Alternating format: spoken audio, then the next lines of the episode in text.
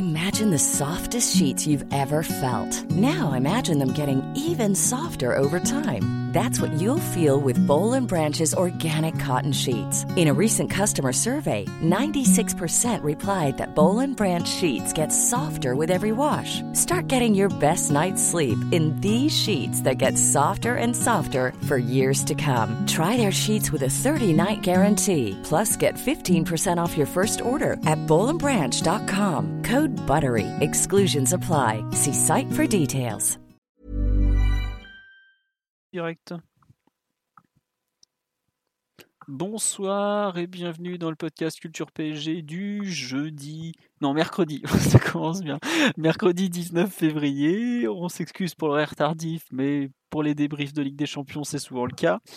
Nous allons donc revenir sur la défaite du PSG hier soir 2-1 sur la pelouse du Westfalenstadion contre le Borussia Dortmund. Nous sommes, comme tout le temps, quatre pour revenir sur ce match. La même équipe qu'avant le, le match aller, enfin qu'avant le match d'ailleurs, tout court. Euh, bonsoir Mathieu, normalement tu es là. Salut à tous, oui, on fait pas tourner ici. Voilà, on fait pas tourner. Le Mouriniste, Pas de surprise de, pas de surprise de compo au dernier moment. Voilà, le, le Mouriniste actuel n'est pas trop déçu, c'est bon. Je, n'ai rien vu des matchs de la le- soirée, donc euh, Non, mais le Tsolista est très content par contre. très bien. Effectivement, hier il y a eu une surprise dans l'autre match. Euh, Omar, bonsoir. Salut les amis. Voilà, et nous avons normalement l'ami Simon qui est en pleine forme aussi. Salut l'équipe, salut à tous. Voilà, bonsoir à tous sur le live. Il y en a déjà qui parlaient depuis l'annonce du podcast tout à l'heure, donc euh, je vois qu'il y, a- il y a des fans toujours. Ça nous ferait très plaisir en tout cas. Bonsoir à tous. Bonsoir aussi sur les- le hashtag de, de Twitter. Bon, bah on va attaquer tout de suite, hein, parce qu'il y a quand même de quoi dire sur cette rencontre. Le fameux pouls du match que l'on dédie comme toujours à Adrien Chantegrelet euh, va être euh, simple à faire. Bon, dans l'ensemble déjà, faut quand même lier le, enfin, ne pas nier l'aspect euh, déception euh, énorme que constitue la rencontre des Parisiens. En général, bon voilà, on, perd 2-1, mais on aurait pu en prendre un ou deux de plus, que ce n'aurait pas été volé su- sur le contenu du match. Ça, c'est une remarque très générale avant que, que je déroule un peu. Il y a un début, même, on peut dire un peu toute la première mi-temps, qui s'est se jouer avec cette espèce de, de pas de faux rythme, mais pas loin, avec des Parisiens qui tiennent le ballon, mais qui n'en font franchement pas grand-chose, et des, des Dortmunders qui sont en défense et qui peu à peu se rendent compte que bah, y, y a de la place pour contrer. Et bon, ça arrive à 0-0 à la mi-temps sans que le PSG fasse une frappe cadrée, ce qui quand même euh, en dit beaucoup. Euh, en face, ils sont pas non plus bien meilleurs, mais bon, ils étaient quand même un peu au-dessus et ils auraient déjà pu mener à la pause. Aucun changement fait à la mi-temps, ni d'un côté ni de l'autre, pas d'ajustement particulièrement. Dortmund va commencer à ouvrir un peu le match malgré tout, à tenter de prendre le ballon, de, le porter directement dans la, enfin de, ouais, de le faire vivre un peu, alors qu'ils avaient joué très bas sur le terrain et complètement en contre en première période. Et Paris, euh, vers l'heure de jeu, comment justement avoir de par ces espaces un peu plus d'opportunités d'être dangereux. Mais finalement, et de façon très logique, c'est Dortmund qui ouvre le score à la, je crois, 60e, c'est ça, j'ai plus les minutes en tête, mais il me semble que c'est par là, et puis il n'y a pas grand-chose à, à redire. Une action dont... 69e, pardon. Euh, Une action qui rappelle un but qui a déjà été vu mille fois côté Dortmund, à savoir appui axial sur Haaland, bah, qu'on en avait parlé dans le podcast de lundi soir, Guerrero qui arrive lancé, décalage pour, pour le, piston droit qui est Hakimi, centre au premier poteau pour le piston gauche qui est Guerrero qui avait continué sa course. Puis bah là, euh, bon petit cafouillage, mais déjà euh, Guerrero tout seul en pleine surface sur un centre, bon je sais pas, ça choque personne ou presque. Euh, le ballon revient sur notre Norvégien terrible qui nous l'a mis au fond, puis bah voilà, il a pas grand chose à dire. À ce moment-là, honnêtement, je me dis, bon, on en a pris un. J'espère que ça va pas s'écrouler derrière parce qu'on peut repartir avec une valise. Il s'avère que Dortmund va finalement pas, pas faire grand-chose de cet avantage au score et on égalise sur une action individuelle qui pouvait, qui pouvait globalement être la seule chose qui pouvait sauver le PSG hier vu la l'apathie collective générale. 1-1 la 75e, c'est pas loin d'être un bon hold-up, c'est pas loin d'être euh, l'équivalent du 2-2 à Madrid, même si on avait on a quand même été moins dominé hier que ce que ça a été à Madrid, et puis finalement on en prend logiquement un, enfin logiquement je dis par rapport au contenu général du match. Un deuxième peu avant la fin, pareil, une action où il y a des erreurs défensives pas possibles, des, des Parisiens qui, dont on peut un peu se demander ce qu'ils ont fait, mais en- enfin, en- quelque part, c'est le, le château de cartes euh, depuis l'attaque qui est mal organisé euh, pour presser, enfin même mal organisé tout court jusqu'à la défense, et puis bah, il y a 2-1. On reste à 2-1, ce qui, à mon sens, pour un match aussi pathétique et aussi euh, négatif dans le contenu, est un excellent résultat. J'ai pas trop compris tout le catastrophisme post-rencontre, dans le sens où. Enfin, je trouvais que le match à Madrid, par exemple, était bien pire dans le contenu encore, vraiment catastrophique, où il y avait tout à rejeter. Là, il y a quand même deux trois trucs où je suis pas totalement d'accord, mais par contre, de 1 à l'extérieur, face à une équipe comme Dortmund, qui est quand même bien bien moins forte à l'extérieur qu'à domicile, et, donc, euh, pas du tout un mauvais résultat à mon sens. Euh, on aurait fait 2-2, si été bien mieux, avec notamment la tête de Thiago Silva en toute fin de match. Mais en revanche, 2-1, euh, bon. Le résultat, j'aurais. Je, le prends plutôt comme un bon point vu le contenu du match, en gros, voilà. Après, il y a, beaucoup à dire sur le contenu, effectivement, où là, pour le coup, il est. il est pas glorieux. Même si enfin, je me souviens lundi, on m'avait dit euh, T'en fais peut-être un peu trop sur Dortmund. Dortmund n'est pas invaincu à la maison depuis 8 mois par hasard. Maintenant, les gens qui ont vu le Borussia jouer chez eux comprennent un peu mieux ce que ça veut dire que jouer dans ce stade particulier malgré tout. Mathieu, Omar, Simon, à vous sur le pouls du match et on peut, je pense, attaquer direct l'analyse collective en même temps. Vas-y, Mathieu. Bah déjà, juste sur le résultat, je suis dit euh, que tu aurais limite préféré. Enfin, on aurait évidemment préféré un 2-2. Ouais. À la rigueur, tu peux même pousser un peu plus loin en disant que le 2-1 c'est peut-être mieux qu'un 2-2 parce qu'au moins ça te simplifie l'approche pour le match retour. Il n'y a pas de calcul en se disant euh, oui, mais on part en étant déjà qualifié, est-ce qu'on défend ou pas Là, au moins, tu sais que tu devras gagner le match. Et bon, comme, comme tu pressens aussi que Dortmund ira marquer au parc, tu sais que tu dois le, gagner avec, euh, avec un certain écart. Enfin bon, passons. Euh, hier, sur le, sur le match, qui forcément, ce qu'on attendait, c'était de savoir si est-ce que le, fameux match de ping-pong qu'on pouvait prédire et, attendre entre les deux équipes, leurs caractéristiques allaient se passer. Et dès la première minute du match, c'était très clair que ni Favre ni Tourelle ne le voulaient, mais absolument aucun prix. C'est-à-dire que Favre, bah, il, il a fait, comme tu as dit, Philo, une première mi-temps vraiment d'attente, euh, pas avec un bloc si bas que ça, mais on va dire un bloc médian, un peu comme Heinkes avait fait euh, lors de la réception du PSG sous Emery lors du dernier match de poule en, en 2017. Il s'est mis dans ses 40 mètres, il a mis beaucoup de densité axiale et il a attendu le PSG, il a attendu euh, les erreurs techniques du PSG. Et du côté de Tourelle, donc ça a été la grosse surprise de la composition, on est sorti avec la, formation la plus conservatrice possible, c'est-à-dire trois défenseurs centraux plus deux milieux axiaux, plus deux latéraux, bon, qui, avaient la possibilité de monter, mais qui ont pas, qui sont pas, qui sont jamais vraiment retrouvés dans la surface adverse en fait. Donc, euh, on est resté vraiment avec des joueurs assez, euh, assez de base sur le terrain et derrière le ballon en nombre. Hier, on a plus joué en 5-2-3 ou 5-4-1 qu'en 3-4-3. Hein.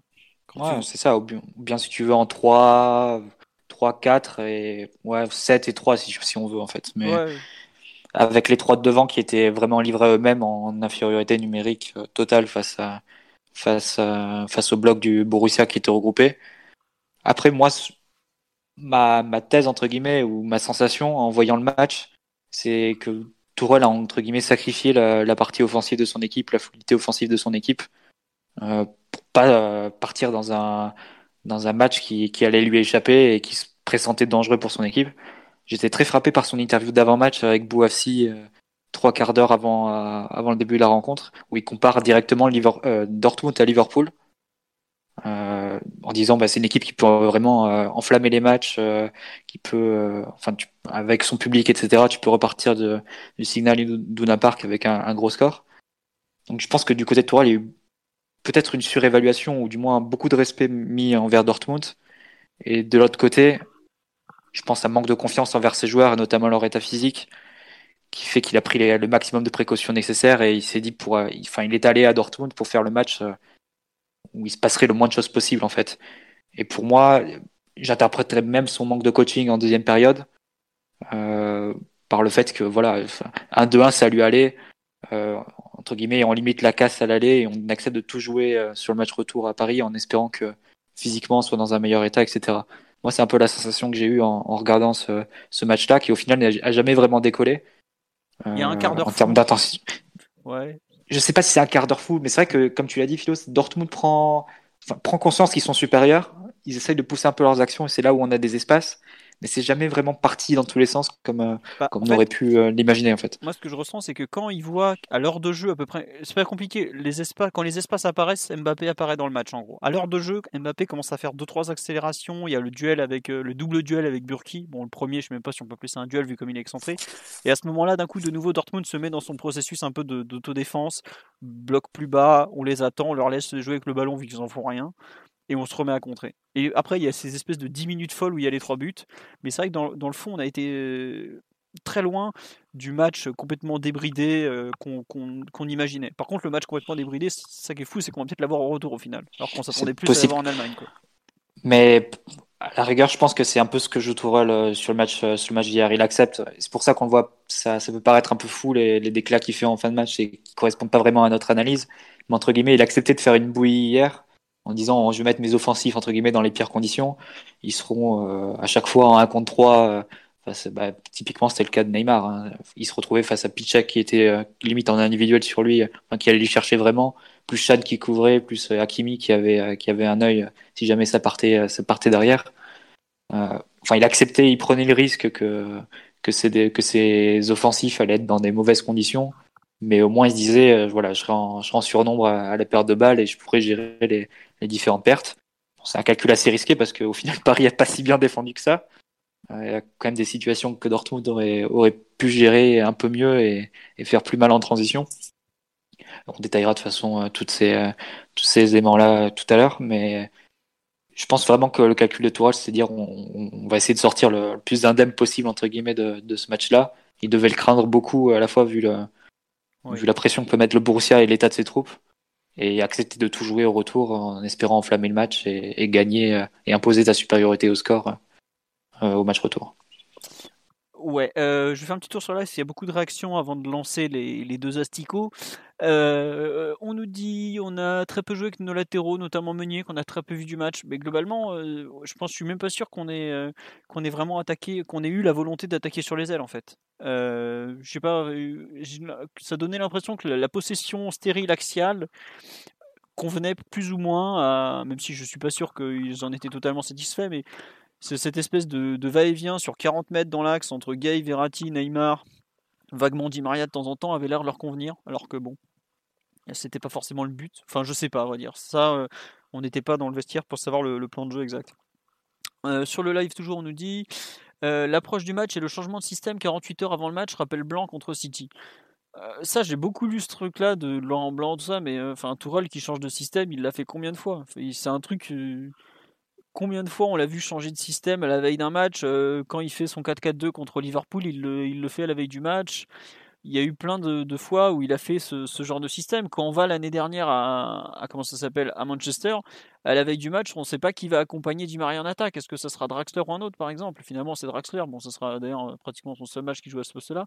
Mais ça a toujours été quelqu'un qui change des dispositifs au dernier moment. Mais lui, il explique que pour lui, c'est pas un souci, puisque on, déjà à l'entraînement, il, il, travaille les changements de système. Donc, euh, je suis pas sûr que le fait qu'il il change de système comme ça euh, au dernier moment soit un truc soit spécialement perturbant pour ces joueurs qui sont habitués à ça depuis. Euh, ça fait quand même euh, quoi 20 mois qu'il est à la tête du PSG. Il ils ont joué tous les dispositifs possibles et imaginables. Tu vois, Mathieu disait tout à l'heure hein, qu'on jouait dispositif prudent. J'étais même surpris que s'il avait voulu faire encore plus prudent, qu'il nous ait pas ressorti son 3-1-4-2 là qu'on avait vu l'an dernier à Marseille, à saint notamment, qui est le dispositif quand il veut tenir le ballon et, entre guillemets rien en faire. Bon là peut-être qu'il s'est un peu adapté à Dortmund, qui joue différemment et qui a deux ailiers euh, très intérieurs. Mais pour moi c'était vraiment euh, le dispositif, ouais, il l'a pas sorti. Euh, enfin, on n'a pas joué en 3-4-3 spécifiquement au cours des derniers mois, mais on a joué pratiquement toutes les parties du 3-4-3. On les a vues euh, des, dizaines de fois. Quoi. Le double pivot Gay Verratti, c'est exactement celui qu'on a depuis le début de la saison. Depuis le début de l'année, par exemple, les trois de devant, la triplette Neymar, Di Maria, Mbappé. Euh, enfin, je veux pas être méchant, mais c'est l'an dernier, on la voit à Nice au mois de septembre, dès le mois de septembre, par exemple. C'est pas, on la voit à Naples. Elle a fait beaucoup de matchs. D'ailleurs, elle a fait beaucoup de matchs où elle a pas donné grand chose dès qu'il n'y a pas d'espace. Donc c'est pas, enfin, je comprends que le, ça surprend un peu, mais pour le coup, euh, je vois pas d'immenses nouveautés en fait. C'est pas des systèmes qui qui sont pas travaillés du tout, même si c'est vrai que dernièrement on était sur une tendance 4-4-2 euh, et qu'on a reculé sur ce point, euh, visiblement parce que le physique tient pas la route, en tout cas la, raison officielle avancée. Mais je sais pas, Mathieu, tu n'as pas l'air d'accord sur le, coup des changements tactiques que je. Non, mais de toute façon, on l'avait dit, on l'avait dit lundi. On, on sortait d'un match, on avait commencé en, en 4-4-2, mais le 4-4-2 avec toujours le latéral gauche comme ça qui se recentre euh, pour faire une sorte de défense à 3. Puis on est passé en losange, puis après on était passé en défense à 3 aussi. Donc euh, on avait fait trois changements de système dans le même match. Mais, après, c'est plus peut-être euh, le fait de travailler pendant deux mois sur un système, même plus que ça, parce qu'il avait la possibilité après pas en début d'année par exemple, ou bien après le match nul face à Monaco, s'il y croyait pas, de, de travailler autre chose, de, de basculer sur, sur, une autre, sur une autre idée de jeu ou sur un autre système. Au final, non, il a persévéré, il a, il a fait des ajustements match par match. On a vu des, des nouvelles choses, on les a détaillées quasiment euh, chaque semaine euh, dans ce podcast. Et, euh, et, au final, pour le jour du match, changer, en fait, plus que déstabiliser les joueurs sur le plan tactique, peut-être que ça peut être déstabilisé mentalement. Envoyer le mauvais message, envoyer le message que, que tu crains vraiment Dortmund, que tu que tu t'adaptes à eux, et quelque part que même en étant la meilleure équipe des deux, tu veux, tu leur montres un respect et tu les considères comme l'égal de, de, ton équipe. Je pense vraiment que Tourelle n'avait pas confiance en, en ses défenseurs et, son, et notamment leur état physique, qu'il a voulu les, les, protéger par une sorte de possession assez défensive et assez, assez basse sur le terrain. Le problème, c'est qu'il y a eu énormément de déchets techniques, il y a eu pas mal d'impatience aussi. On l'a vu les, les, grands gestes de Tourelle en première mi-temps. Euh, euh, voilà, reprocher les passes longues de Verratti notamment. Et, euh, et tout ça n'a pas mis vraiment en bonne condition les, les offensifs, qui étaient déjà esselés. Et ça a donné des bons ballons de récupération à Dortmund qui a pu contrer, qui n'a pas fait énormément, enfin qui n'a pas fait grand chose. Mais au final, ça a donné l'impression que Paris n'était pas dans le match et, que Dortmund était supérieur et c'était vraiment le cas. Euh, tiens, sur le live, on dit est-ce que vous attendiez à ce que Marquinhos ne fasse pas du tout l'essuie-glace défense-milieu comme face à Liverpool? Bah, À partir du moment où il est, il placé central droit, il peut il, peut pas aller s'insérer au milieu. Là, il est dans un rôle où il, va pas passer à moitié sur le côté, à longer la ligne quand on a le ballon à aller au milieu, à faire une diagonale, sachant que dans le même sens, tu as Torgan Hazard ou Sancho qui vont faire peut-être un déplacement contraire. Donc non, ça me, à partir du moment où on avait choisi de jouer pratiquement du 1 contre 1 derrière, et c'est à peu près ce qui s'est passé tout le match, vu que bah, on voit sur les buts par exemple, c'est, enfin au moins sur le sur le deuxième notamment, c'est y a comment la façon dont les centraux ont été fixés qui est notamment est clé dans dans la façon dont le but arrive. Donc c'est pas non plus moi, ça me choque pas que les trois restent en permanence derrière, parce que justement, Dortmund joue avec euh, trois attaquants qui sont deux faux ailiers euh, qui jouent très intérieur. Donc oui, c'est pratiquement sur un contre un. Euh, Après, c'est vrai que la façon dont, comment dire, dont les pistons ont joué, on peut se poser la question, notamment d'un point de vue offensif. Là, je trouve qu'effectivement, le gros manque de l'animation offensive, pour moi, c'est plus les, deux pistons, par exemple, qu'on se demande on se demande euh, pourquoi ils étaient là, limite, et à quoi ils servaient. Quoi. Enfin, ils, ils osaient pas attaquer l'espace, ils avaient, ils attendaient pas. Enfin, ils, ils, semblaient obnubilés, obnubilés pardon, par le rôle défensif. Euh, on nous dit cette équipe n'a aucune identité avec tous ces changements. Ben, ça après, est-ce que même avec les changements, vous, euh, je suis pas sûr que certains seraient définir l'identité du PSG malgré tout. Donc euh, on ne sait pas spécialement ce qui s'est passé avec Paredes. Euh, on nous dit en seconde mi-temps change quelque chose. Bah c'est vrai que les changements ont été très tardifs. Et pas, bah, il y en a eu qu'un d'ailleurs, et en fait ça a été du un poste pour poste qui n'a pas changé grand chose dans le fond, c'est vrai. Euh, on nous dit avec le recul, je rejoins Mathieu, j'ai l'impression qu'on est parti avec un complexe d'infériorité à cause des problèmes physiques. Mais le souci pour moi, c'est qu'il nous manque des bases footballistiques comme la relance des trois centraux et le placement de certains joueurs. Euh, on nous dit ça aurait été plus intéressant de jouer un match de ping-pong hier, mais je suis pas sûr que physiquement on n'aurait pas explosé. Ah non, c'est pas une bonne idée de jouer un match de ping-pong à Dortmund pour le coup. Surtout quand tu n'es pas sûr de ton état physique. Pour moi, c'était typiquement le truc à ne pas faire. Et euh, heureusement qu'on n'est pas parti dans ce délire-là, parce que je pense que ce soir on serait en train de dire bon, on a pris 4-1 avec 4 contre. Euh, Omar, Simon, sur l'analyse générale, avant qu'on rentre plus dans le détail du collectif, tout ça. Bah, vous en avez parlé. Le point le plus le plus marquant au moment d'aborder ce match, c'est le changement de système que moi personnellement j'ai j'ai pas compris pour plein de raisons.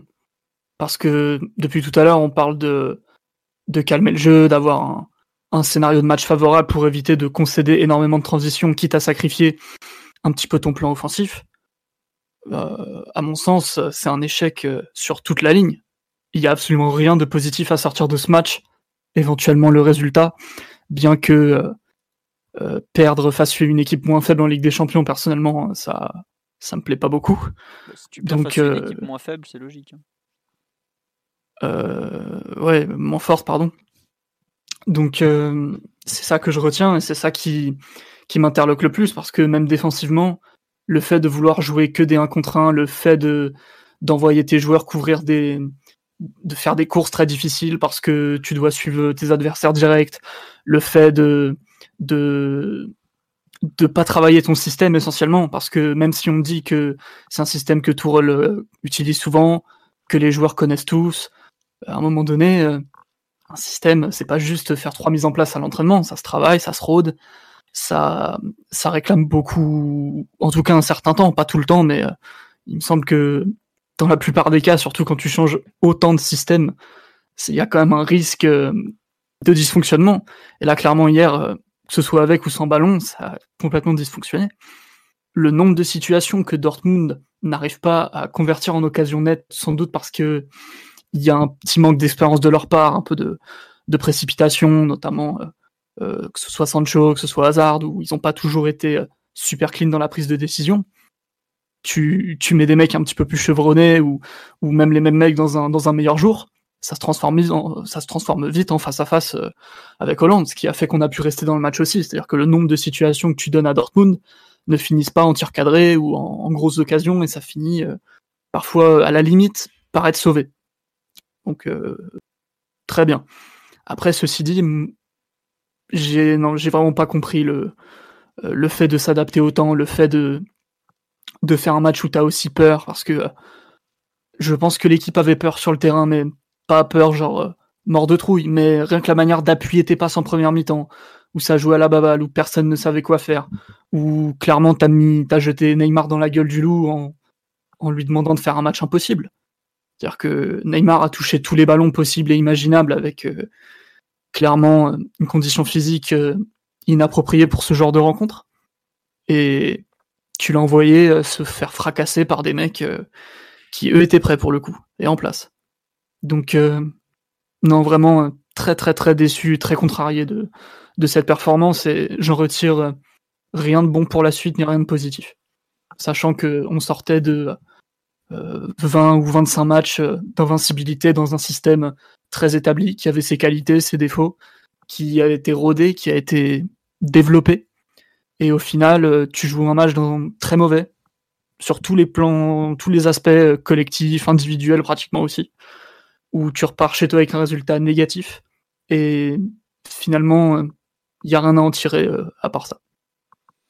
Très bien. Euh, Omar, tu es, euh, j'imagine, aussi dur que Simon ou pas loin?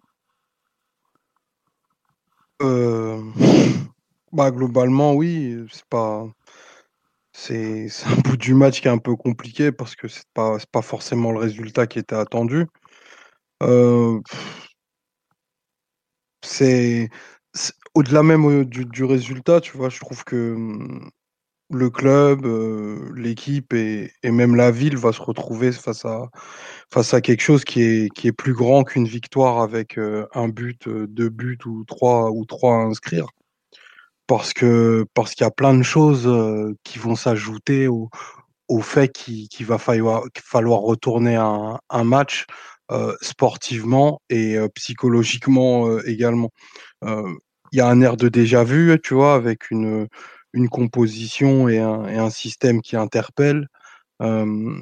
tu retrouves un petit peu l'aspect l'aspect friable des joueurs pas forcément hyper hyper mobilisés, des failles, des faillites. Et, et autour de ça, bah, tu as quand même l'espoir l'espoir que tu as eu dans le match, l'espoir que, que, le résultat te, te, permet de garder, qui, qui, fait que tu meurs jamais vraiment. après, si tu regardes autour de la rencontre, bah, il y, a, y a aussi des, des, des, histoires de réseaux sociaux qui dérapent, des, zones, des zones mixtes où il y, des, y, des, y a des phrases balancées. Et tout ça, en fait, on a vu, on a déjà vu, on a, revu et on sait que ça empoisonne totalement l'environnement de, la rencontre. Après, pour en revenir un peu plus au, terrain, tu vois, on a, souvent parlé du, talent des joueurs, des fantastiques, de nos fantastiques, de, de ce genre de choses-là, pour pas être quelque part un peu respectueux de ce que les joueurs du Borussia ont fait parce qu'ils ont réussi à mettre plus que leur talent pour, pour gommer les, les failles de cette équipe. Et on, et on sait qu'elles étaient qu'elles sont nombreuses.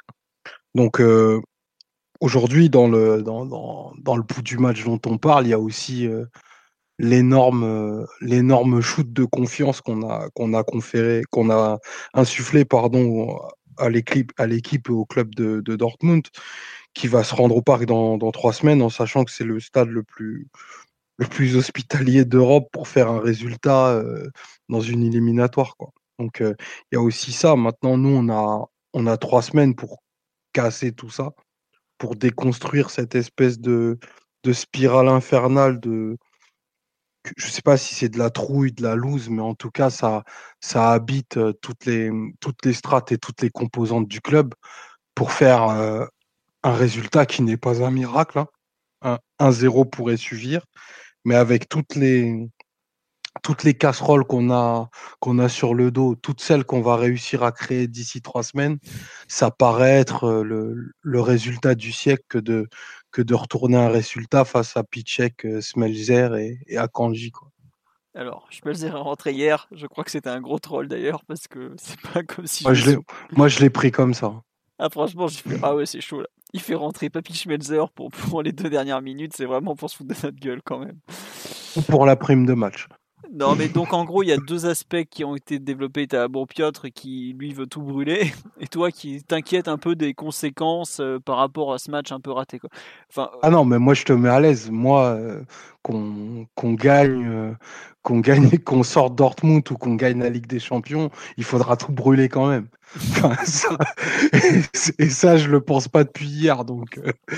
Ça, c'est clair et net. Ça. Le résultat, pour moi, aucune incidence. Maintenant, je, pense que je vais le répéter, euh, comme j'ai déjà lu le dire un, certain nombre de fois. Moi, j'aspire juste à ce qu'on fasse des rencontres dignes de la Ligue des Champions.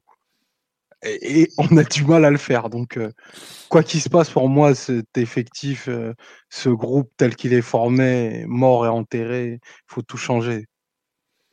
Oui, oui, bon. À Istanbul, fin mai, hein, ça, ça changera strictement rien pour moi à Istanbul sur après, Après, Omar, je trouve qu'il y a quelque part, tu, tu dis que tu parles de l'hystérie autour du club, mais je trouve qu'il y a aussi une part d'hystérie euh, chez nous-mêmes de se mettre dans des états comme ça après un match aller. Ah, oui. Et un match après, après un résultat, non seulement qui est pas mauvais, mais qui est même favorable statistiquement. C'est ça qui est fou. Hein. un 2-1, c'est un résultat qui donne plus de chances de passer que d'être éliminé. C'est ça qui est assez, assez, fou. Mais... forcément, que, que, enfin, quand je dis hystérique, euh, moi, moi, cet avis de, de changer, de casser le groupe et de, faire partir certains membres de l'effectif, tu sais bien que je le pense depuis déjà un certain ah non, non, mais je, on, a, on, a, quand même raté des éliminatoires où il y avait 0,1% de chance de ne pas passer. Bah, non, mais, le truc, c'est que c'est. que les gens soient un peu inquiets. Quoi. Mais tu peux, tu peux le voir autrement. Tu peux dire que là, cette fois, on est dans la position de l'équipe qui est éliminée au départ et ça simplifie quand même énormément la donne au niveau psychologique veux savoir que t'as pas que t'as pas d'avantage à gérer. Et on sait que bon après c'est vrai qu'on n'avait pas su retourner le match face au Real. Mais remonter à 3-1 face au Real je pense pas que ce soit la même chose que remonter à 2-1 face à Dortmund. Et bon après on verra. Mais après il faut enfin si on c'est vrai qu'il y a le passif compte énormément et compte énormément dans nos dans nos réactions parce que si tu te places sur, pour n'importe quelle équipe normale euh, se dire qu'elle est euh, qu'elle est pas dans un bon jour qu'elle qu'elle va chercher à limiter la casse pour, sur le match aller et qu'elle va essayer de jouer la qualif chez elle au match retour, ça paraît un plan de jeu euh, enfin qui est pas de, qui est pas délirant non plus quoi. Qui enfin une stratégie que tu peux employer si tu parles d'une équipe normale. Après c'est vrai que vu le passif qu'il y a autour du PSG, vu l'hystérie qu'il y a autour du PSG, mais quand je dis autour, c'est aussi à l'intérieur du club, et aussi chez les joueurs et on voit un peu aux réactions d'après match euh, à l'espèce d'autodestruction qu'il y a eu euh, qu'il y a eu en zone mixte hier. Enfin, tu dis qu'on n'arrive pas à contrôler nos, nerfs et, qu'on n'arrive pas à se rendre compte que 2-1, c'est un résultat qui, te laisse toutes tes options, toutes tes options ouvertes, que tu as le droit d'avoir un mauvais joueur à l'extérieur en Ligue des Champions et que tout est encore ouvert pour le match retour. Et c'est ça qui est un peu, un peu gênant, indépendamment du, contenu qui n'avait pas été bon du tout euh, hier et, on, va, on va le détailler largement. Après, moi je trouve qu'il y a un truc qui est quand même un peu sous-estimé, c'est c'est quand même Dortmund quoi. eux ils ont fait un très bon match pour le coup. Et encore pas, pas si bon que ça d'ailleurs, mais euh, Non, voilà, c'est ça le truc, c'est que Dortmund c'est pas qu'aller à Dortmund, c'est aller à Dijon quoi. Enfin, je veux pas être méchant mais mais c'est pas aller non plus au Bernabeu euh, Philo. C'est ça ça aussi, j'ai l'impression quand même qu'on s'est on s'est fait un peu une montagne parce que oui, certes, mais Il n'y a pas grand monde qui gagne à Dortmund, Mathieu. Euh, même le Bayern, ils sont pas, pas souvent ressortis vainqueurs de Dortmund, alors qu'ils leur mettent des roustes à chaque fois. Euh, Après, sans, parler d'y gagner, tu, sans parler d'y gagner, tu peux y faire un meilleur Tu peux y faire mieux. Ça, je suis d'accord que tu peux forcément faire un meilleur match qu'hier. Mais euh, si, tu prends, si tu prends Dortmund, ça reste une équipe avec deux futurs très très bons joueurs, futurs top à leur poste, que sont Hollande et, Sancho. Deux ou trois joueurs vraiment talentueux, type Hakimi, etc un duo Witzel, Witzel devant la défense, mais le reste ça va, c'est pas non plus. je suis bien d'accord avec Pichek, Zagadou, Hummels, tu vas, tu vas tomber forcément sur meilleur si tu vas te qualifier. Donc. Euh. Ah oui, tu vas tomber forcément sur meilleur, mais par contre pour euh, pour gérer le plan de jeu euh, qu'ils avaient appliqué, enfin qu'ils ont appliqué et auquel on, qu'on n'avait pas vu venir, parce que pour moi le plus gros problème de ce match, plus que le, le 3-4-3 ou deux trois conneries qu'on a pu faire, c'est surtout qu'on s'imaginait pas qu'on n'allait pas avoir d'espace. Et que quand Favre l'avait plutôt annoncé, l'avait plus ou moins annoncé euh, sûr, Mais Favre l'a annoncé si tu l'écoutais bien, mais visiblement on l'a pas écouté. Et t'as quand même Tourelle qui le dit à la fin du match. Et pour moi, c'est le plus grave dans son analyse, c'est ça. Il dit ouais, euh, j'ai été surpris que, que, Dortmund joue aussi bas. Et pour moi, le vrai souci, il est là parce que t'as une, une, une, une ligne d'attaque. Bon, alors t'as dit Maria qui était dans un jour ou jour off quoi, parce que ça lui arrive de temps en temps. Mais t'as une, une ligne d'attaque qui ne vit que par l'espace dans une face à une équipe qui ne t'en donne pas et qui au contraire t'inflige un défi physique redoutable qu'aucun des trois n'est en mesure de relever parce que Mbappé globalement euh, il n'a pas existé avant l'heure de jeu euh, Hummels en a fait sa chose. Alors que bon euh, certains ont annoncé un départ à la retraite anticipé face au grand Mats Hummels. Non mais plus sérieusement la façon dont le match Favre a très très bien lu l'avant-match là où Tourol l'a pour le coup très mal lu alors que c'est quand même lui qui connaît plutôt bien Dortmund et c'est là où j'ai vraiment du mal à accepter la façon qu'il a de d'avoir préparé euh, l'équipe d'un point de vue tactique. Mais en revanche, euh, c'est pas un terrain facile et ouais, l'hystérie d'après match par exemple me dépasse complètement quoi. Euh, c'est le premier match qu'on perd depuis le mois de novembre donc. On a perdu 2-1, on ayant fait certes un mauvais match, mais 2-1 match aller, il y, a vraiment pas de quoi faire des folies quoi. Et entre Neymar qui, mitraille le club comme ça publiquement, Meunier qui nous sort un truc complètement lunaire ou débile, je ne saurais même pas dire. Et euh, on a eu quoi Bon, on a eu le frère de Kimpembe, mais ça encore, les, les, les, frères, les sœurs, les maris, les femmes, on a eu tout depuis des années, donc on s'en fout dans le fond. Mais euh, je trouve que l'autodestruction dont on a fait preuve hier après la rencontre est un peu irréelle en fait.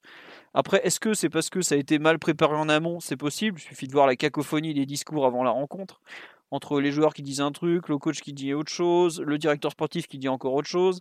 Enfin, je trouve que le manque d'unité et l'espèce de cocotte minute remplie de pression qu'on s'est fabriqué nous-mêmes avant la rencontre euh, nous a pété à la gueule de façon extraordinaire. Déjà pendant le match, puisque comme tu dis, je crois que c'était Simon qui en a parlé, le fait qu'on n'était pas dedans, que techniquement c'était pas sûr. Mais alors l'après-match, mais c'est. J'en ai vu des après-matchs débiles au sein du PSG, mais alors celui-là, il est c'est quelque chose, j'ai rarement vu autant de, de, n'importe quoi. C'est le moment où justement il y a peut-être le plus besoin de, de, faire front que tout explose. Après, je préfère que ça explose après le match aller, où il y a trois semaines entre les deux, que euh, au milieu ou après, enfin voilà, quoi. que ça pète maintenant, au moins c'est fait, et puis bah, maintenant qu'il se reconcentre. Mais j'avoue que la gestion de ce match de Coupe d'Europe confirme que le club n'a pas du tout grandi, en tout cas dans son espèce d'hystérie collective permanente. Et c'est ça, ça me fait vraiment, ça m'embête peut-être plus même que le le contenu un peu sur le terrain qui lui pour le coup est dramatique sur le match mais peut être corrigé au retour L'espèce d'hystérie si on n'est pas mieux de pas capable de gérer mieux que ça une défaite d'un petit but à l'extérieur, c'est franchement euh, c'est irréel. Enfin bref. On va revenir à la partie. Oui Simon, tu veux rajouter quelque chose? Non, mais je disais que l'hystérie euh, en dépit du résultat euh, pour moi peu importe en vrai vu que enfin le résultat il est ce qu'il est, on sait très bien que euh, si on analyse qu'à travers les résultats, ça vaut rien. Donc, euh, qui est 2-2 ou 2-1 hier, ça aurait pété de la même façon, je pense, vu que euh, le contenu a été ce qu'il a été, donc dramatique. Et dans tous les cas, là, jusqu'à preuve du contraire, tu vas jouer au, parc en démarrant le match éliminé sans Verratti, quoi. Donc, c'est pas non plus. Enfin, je, je, partage pas franchement l'optimisme de certains, pour ainsi dire. Très bien. Sur la partie collective, euh, on dit que ces interventions ne sont pas anonymes, ça dénote un certain malaise dans le club. Bah, ça dénote surtout un club qui ferait bien de se trouver une unité et de d'arrêter de partir dans tous les sens euh, et tout ça quoi. Enfin... Tu retrouveras pas la sérénité tant qu'on n'aura pas passé ce tour, hein, Philo. Ah oui, je sais bien. Mais bon, on peut, on peut préparer autant qu'on veut, on peut faire les decks là qu'on veut.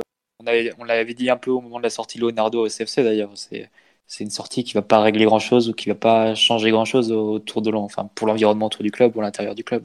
C'est vraiment le fait de passer sourd enfin et de revenir en quart qui va un peu alléger la pression et faire qu'on abordera enfin une élimination, euh, enfin une double confrontation avec des champions de façon normale et de façon un peu plus, un peu plus sereine. Et tant qu'on n'aura pas repassé ce tour, bah, ça sera pire d'année en année puisqu'il y aura des, les déceptions s'ajoutant les unes aux autres. Ouais, ouais, c'est triste, mais bon. Euh... Qu'est-ce que je voulais vous dire? L'aspect collectif, donc on va revenir un peu sur la rencontre. Euh, ou on fait un petit tour sur la. Allez, on va faire un, tour sur la. Est-ce qu'on est toujours dans le pouls du match? Je sais pas. C'est un peu le. Bah, en fait, le, match c'est tellement prolongé de façon irréelle après qu'on est un peu dans le pouls de l'après-match aussi. Je suis désolé, je, je, pars un peu dans tous les sens. On dit on a réussi à être plus mauvais hors terrain que sur le terrain et c'est très fort. Bah ouais, mais après, c'est vrai que comme on rajoute, c'est aussi ce qui me rend encore moins confiant. Ça, après, est-ce que à quel point les joueurs vont savoir se remobiliser, c'est toujours un point qu'on peut avoir de, du mal à juger. Mais je sais pas si vous vous rappelez euh, l'an dernier, avant PSG Liverpool par exemple, on était encore plus mal parti et on se disait que qu'on ne voyait pas comment on allait pouvoir passer. On avait déjà mis les clous sur le cercueil, nous pratiquement. Donc bon, il reste trois semaines. Après, c'est sûr que si Neymar se pète ce week-end, par exemple, je ne le souhaite pas, mais bon, là d'un coup, euh, on dira qu'on sera mal barré on va l'économiser trois semaines, vu qu'il joue tous les 18 jours en moyenne. Et il paraît sortira que pour le match retour. Tu peux me confirmer qu'il a un anniversaire avec Icardi ce week-end ou pas Pour le, 25e ah, je, regarde. Non, là, c'est l'enfant numéro 17. Donc, ouais, il y a bien un anniversaire, je te confirme. Mais vous êtes sûr que c'était Neymar déjà sur le terrain hier? C'était pas Ressé avec euh, l'air un peu bouffi, la barbe et tout ça, la coupe, la coupe rasée? J'ai confondu un moment. Non, il, il chantait pas aussi bien. Oh là là, vous êtes très en forme. Bref, pour revenir sur l'analyse collective, parce que bon, on va forcément parler Neymar, parce que bah, il a fait un peu ce qu'il voulait comme d'habitude, donc on va, on va revenir dessus. Euh, vous voulez commencer un peu sur euh, euh, Simon, tu as parlé du 3-4-3. Est-ce que vous voulez qu'on commence plus par l'aspect défensif avant qu'on passe à, à l'attaque un peu Ouais, allons-y. Allez, vas-y, dis-nous ce que tu en as pensé de l'aspect défensif. Eh bien, le PSG auparavant, pendant un certain nombre de matchs, euh, défendait en 4-4-2 avec euh, un bloc euh, médian haut, parfois du pressing, quand l'adversaire avait envie de garder le ballon, du marquage en zone, et, et, du coup on, défendait, on, on, pouvait toujours concéder de sacrés trous d'air, on va dire, parce que c'est un peu dans, dans l'ADN de l'équipe et de, de ce collectif-là de ne pas gérer forcément toutes les situations chaudes. Toujours est-il que on défendait euh, comme ça.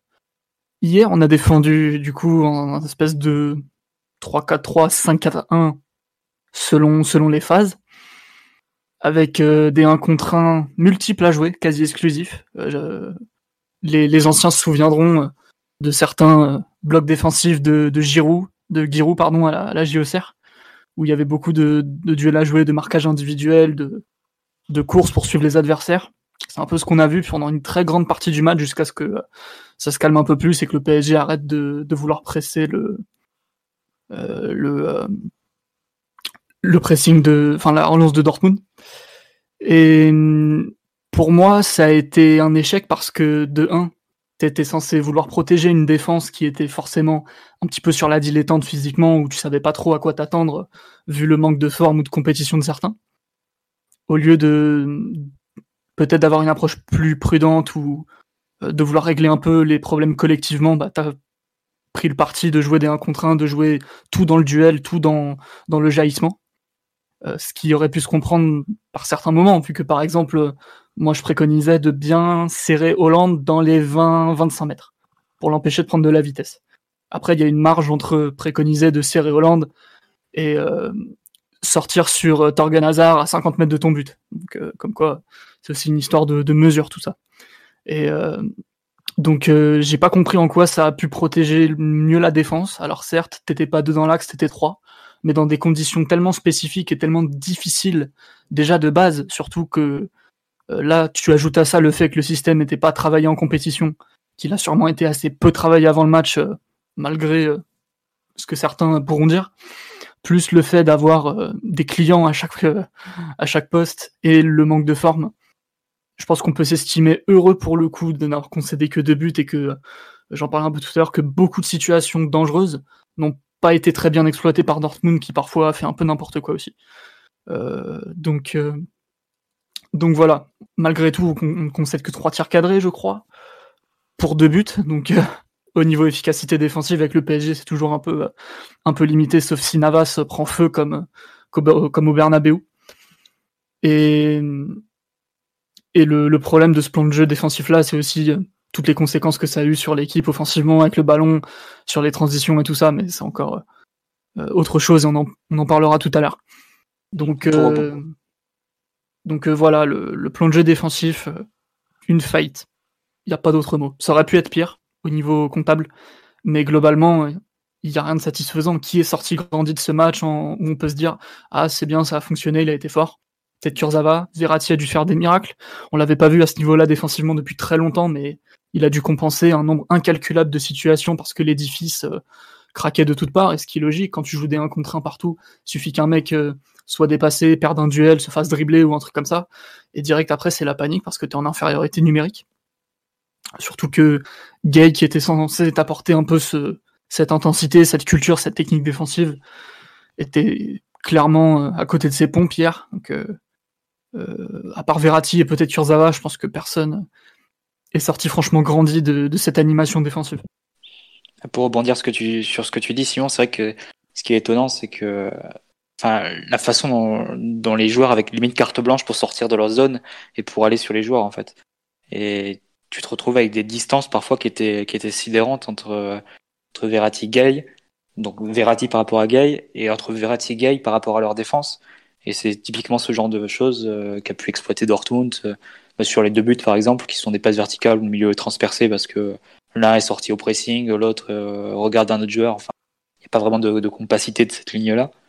Euh, il y a eu aussi d'autres situations, d'autres occasions où Kimpembe est amené haut euh, et, a, tiré, je, ne sais plus si c'était par hasard ou par Sancho sur ce, sur ce cas-là. Ensuite, ça peut directement trouver en profondeur Hakimi dans le dos de Kurzawa, mais il y a un énorme trou dans la défense qui se crée. Ce genre d'orientation très, très, très joueur, très, très sur le pressing en fait, pressing individuel. Je pense que c'est assez caractéristique de Tourelle parce que même quand on défend en 4K2, il y a des, il y a des sorties, il y a des sorties au pressing, il y a des sorties de, de zone de la part des joueurs. Ça a notamment été euh, ce qu'on a beaucoup reproché au double pivot Verratti Gay et, qui fait qu'il fonctionne pas vraiment, même quand on joue en 4-4-2 à plat.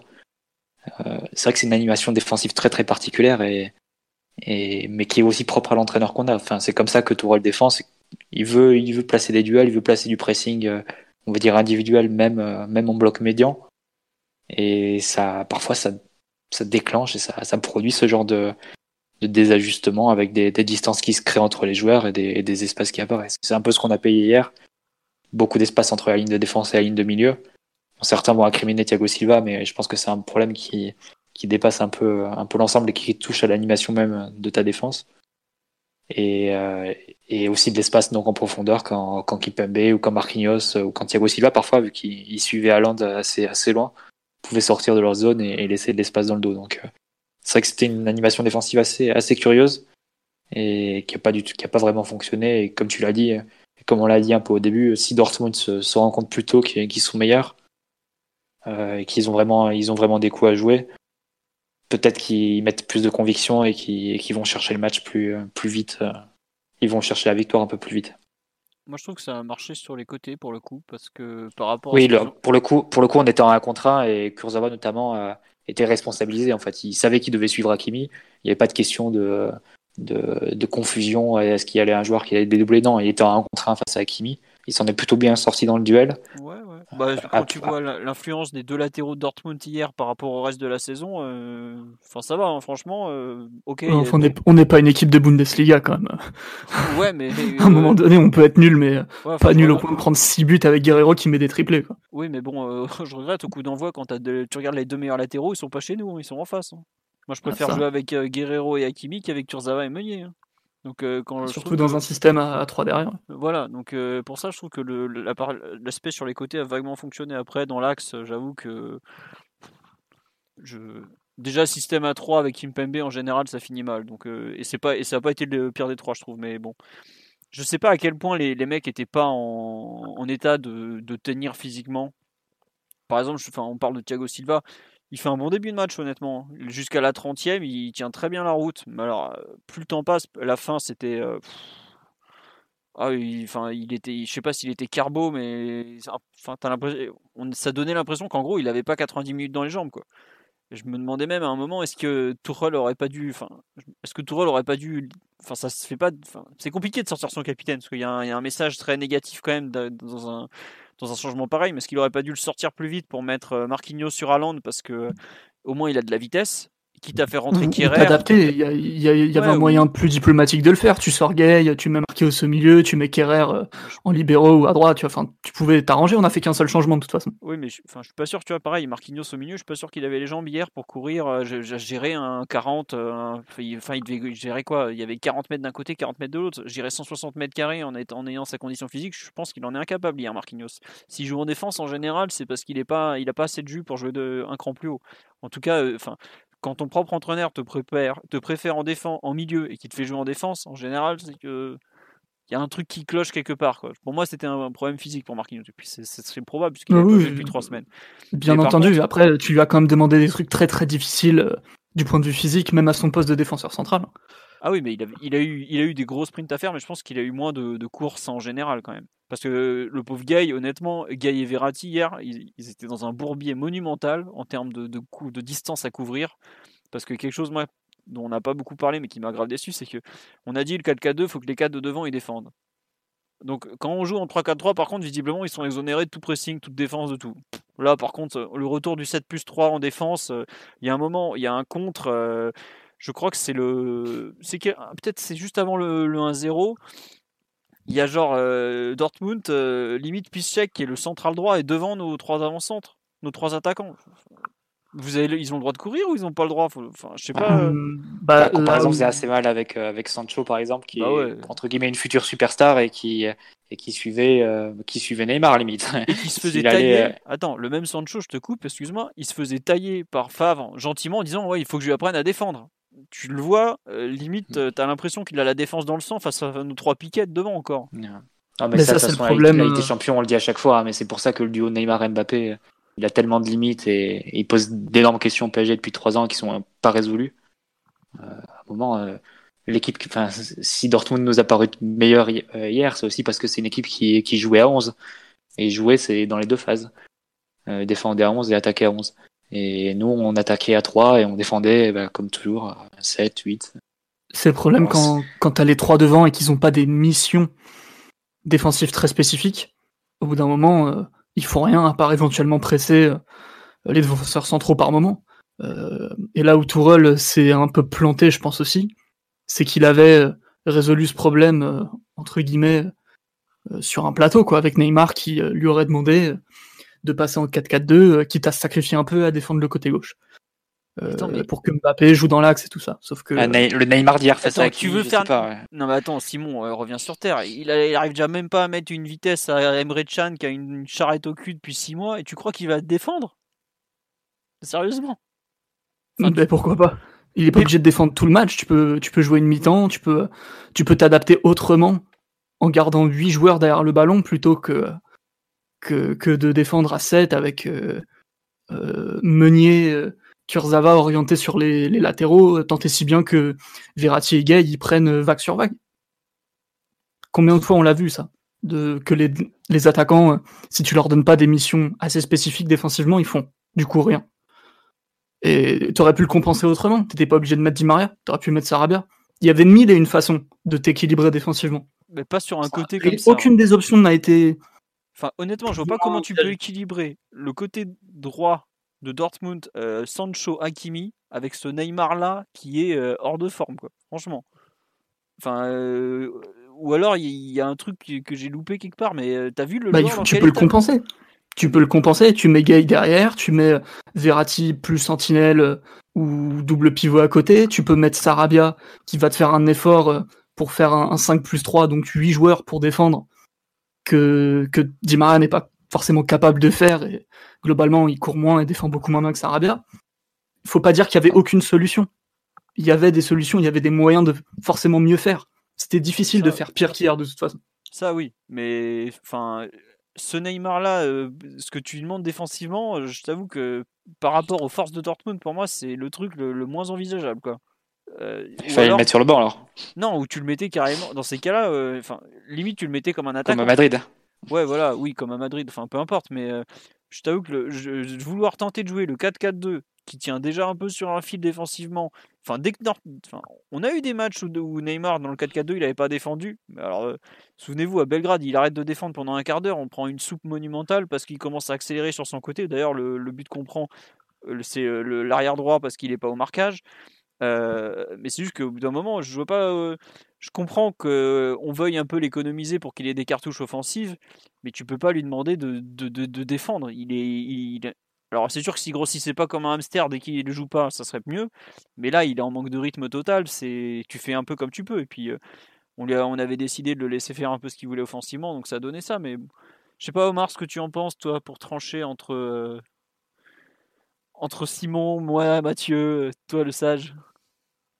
Bah, sur les missions spécifiques défensives, c'est sûr que c'était un peu paradoxal d'avoir voulu un plan conservateur hein, avec trois défenseurs centraux et de leur jouer et de leur demander de jouer des, des 1 pour 1 et de, sortir très haut dans très haut dans toutes les zones. Euh, Simon faisait parler d'une action où, où Kipembe a carrément chassé euh, Hazard sur 70 mètres. 70 mètres, c'est vrai que c'était un peu cocasse et que à ce niveau-là, bien sûr, bah, la transition a été fatale et que Kipembe a été pris.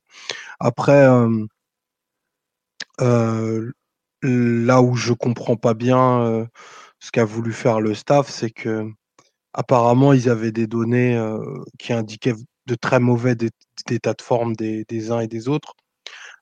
si c'est le cas, pourquoi les avoir utilisés, utilisés tous d'entrée, en sachant qu'ils n'avaient peut-être pas la condition pour jouer, pour jouer au Westfalen, qui, comme le disait Mathieu, qui, qui va qui est vraiment un des stades les plus, les plus intenses d'Europe. Et je pense que Dortmund aurait peut-être même pu faire plus à ce niveau-là hier que, que ce qu'ils l'ont fait. Donc peut-être euh, d'avoir une gestion euh, un peu plus au long cours, euh, se dire qu'on construirait le résultat à, à, 14 et non pas à, 12 comme, comme on a voulu le faire hier.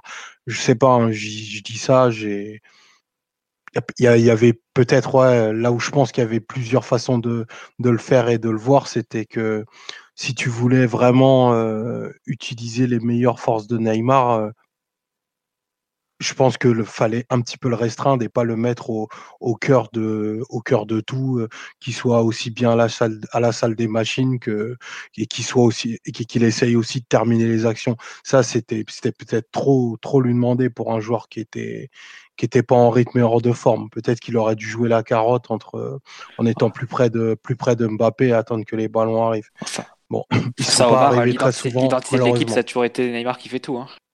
Ben c'est. je pense qu'on a, je pense qu'on a suffisamment dit que c'était toujours, toujours et encore un problème et que ça, et que c'est pas viable à, à partir d'un certain niveau. Parce que là, le, enfin, si on va au bout de cette logique-là, le plan du match retour, c'est est-ce que Neymar va retrouver son poids de forme? Est-ce que Neymar ne sera pas touché? Et est-ce que Neymar sera capable de, de faire la décision pour, euh, pour retourner Dortmund? Bah, T'as bien résumé, oui. Ouais, bah, c'est. Bah, sachant qu'il n'y aura pas Verratti, tu, tu, veux te raccrocher à quoi? C'est un peu. Euh, cette équipe, elle tourne autour de Neymar. Elle naît, elle termine autour de Neymar. Donc, euh, à partir du moment où tu as meilleur, ton joueur autour, de, autour duquel tout tourne, et dans cet état-là, euh, évidemment pas mis en valeur par le système, mais quelque part le 4-4-2 aussi le, lui exige beaucoup, hein, le force à, venir toucher les ballons très bas, notamment. Euh, bah, quand il est dans cet état de forme, tu sais qu'il n'y a rien à attendre d'une équipe euh, autour de laquelle tout tourne autour de Neymar, c'est évident. Je, je, trouve ça terrible, hein. franchement. Enfin, ça, on l'a dit que c'était une sorte de, de mini terrible et misérable, quoi. Mmh, bien sûr. Après, enfin, on a sacrifié tout l'effectif pour, pour lui et Mbappé. Donc bah tu tu te retrouves à faire ça un peu quoi. C'est pas c'est pas une surprise. Enfin on, le sait depuis depuis le début du cycle Neymar Mbappé quoi que on dépend d'eux à des à des de façon trop peut-être trop importante mais voilà. Mais globalement ni Emery ni Tourelle n'ont eu la volonté de, restreindre de restreindre un peu son influence ou du moins de l'encadrer. ils lui ont vraiment donné toutes les clés, lui ont autorisé, lui ont donné toutes les libertés. Euh, enfin, on l'a encore vu hier, par exemple, Neymar venir prendre le ballon euh, dans les pieds de Navas. C'est le genre de choses que tu vois. Non, mais c'est vrai, on a vu une passe de Navas pour Neymar hier encore. C'est le genre de choses que tu vois, que tu vois à tous les matchs. Et euh, enfin, à tous les matchs que, que, Neymar joue. Et qui est forcément un problème, entre guillemets, philosophique. Parce que tu peux pas. Enfin, c'est compliqué de construire une équipe en disant c'est ce joueur-là qui va être le, point de départ et le point d'arrivée de toutes les actions. C'est pas, enfin, à un certain niveau, ça, ça peut pas, ça peut pas coller. Donc, euh, après, est-ce que c'est par manque de temps, par manque de, par renoncement des coachs, je sais pas. Ouais, de courage, je sais, pas. Mais c'est ce qu'on me dit sur le live. Demander au coach de responsabiliser un joueur qui lui dit de baisser d'un ton à la moindre remontrance, c'est être très optimiste. Après, oui, c'est ça. C'est est-ce que tu n'es pas capable de prendre la, la mesure d'un joueur, euh, sachant qu'il est même pas à 100%. Et que, si t'es pas capable d'entre guillemets de lui imposer des choses quand il n'est même pas à 100%, euh, bon, voilà quoi. Il s'agit même pas de lui imposer quoi que ce soit. C'est peut-être de, de construire un édifice tout autour. Quoi. Enfin, la dépendance à ton, à ton meilleur joueur, c'est juste logique, c'est normal. Mais après, entre, entre dépendance et, euh, et soumission, il y a peut-être a peut-être une marge, une marge un petit peu à, à éviter. Et là, en fait, enfin, si on l'a pas dit dix mille fois, euh, je, je, je, je, saurais trop, pas trop quoi dire, mais si vraiment la seule idée, et, moi je ne peux pas y croire, hein, très clairement, la seule idée c'est bah, Neymar va faire la décision, bah, clairement on mérite de sortir de la Ligue des Champions. Et, ça, ça, ce sport peut pas marcher comme ça, c'est clair et net. Et hier, tu, hier, ah, tu penses que c'était quoi l'idée Du foot à 8, peut-être pour du hier, tu penses que c'était quoi l'idée offensivement, Omar? Que bah, mais je vais te le dire, Mathieu. Je, vais te le dire. je préfère pas dire grand chose, mais voilà. Vas-y, Simon. Bah, Neymar a joué le match que Tourelle lui a demandé de jouer. C'est-à-dire, euh, tu mets tout le monde derrière le ballon, euh, très peu de moyens de, de progresser, de, de créer de l'espace ou d'exploiter l'espace entre les lignes. Tu donnes le ballon dans les pieds à Neymar et tu, et tu le regardes. À un moment donné, euh, les équipes ont des plans de jeu, les équipes ont plus ou moins de repères et elles jouent comme les coachs ont dit qu'elles allaient jouer. Euh, donc à mon avis, euh, euh, hier c'était clair. T'enlèves un attaquant, tu rajoutes un défenseur, hmm. et tu regardes Neymar jouer et voir ce qu'il peut faire. Moi je, te, moi je te suis, c'était un peu ma thèse au départ. Tourelle a voulu blinder sa défense entre guillemets, ou prendre le, plan le plus conservateur possible avec le ballon. bien sûr, il l'a déjà fait en plus. Etc. On va pas dire que c'est nouveau. Bah, complètement. Le match face à Naples par exemple, le match à Naples, la première mi-temps c'est un peu la même chose. C'est tu, tu as Neymar qui est en sorte d'électron libre, qui vient chercher les ballons euh, dans les pieds d'Erati à un mètre, euh, euh, qui nullifie totalement son, son, influence sur le jeu et qui vient, qui vient tout faire. Pour le meilleur, c'était sa première mi-temps qui était extraordinaire parce que c'était Neymar bah, avec quelques kilos de moins, on va dire, et une, une vélocité plus importante. Et pour le pire, c'était sa deuxième période où il s'est enferré dans la solution individuelle et il a multiplié les mauvais choix à Naples. Bah, hier, c'était le pire quasiment sur l'essentiel du match. Je pense à part, hormis ces deux, trois premiers ballons où il était un, peu inspiré. En gros, jusqu'à son coup franc, qui est à la dixième minute, il me semble. Ouais, pas Après, celui avant la pause, là. non, non, celui-là, il est. Il, fait la 10, minutes en deuxième mi-temps aussi, quand il marque, euh, quand il touche le poteau, voilà. C'est ça. Après, il y a, y a, un point, c'est que il y, a, le plan de jeu, il y a le plan de jeu du coach, il y a le coach qui abandonne entre guillemets son, son système offensif, ses ambitions offensives au, euh, au talent de Neymar. Sur un match comme hier, pour moi, c'était flagrant.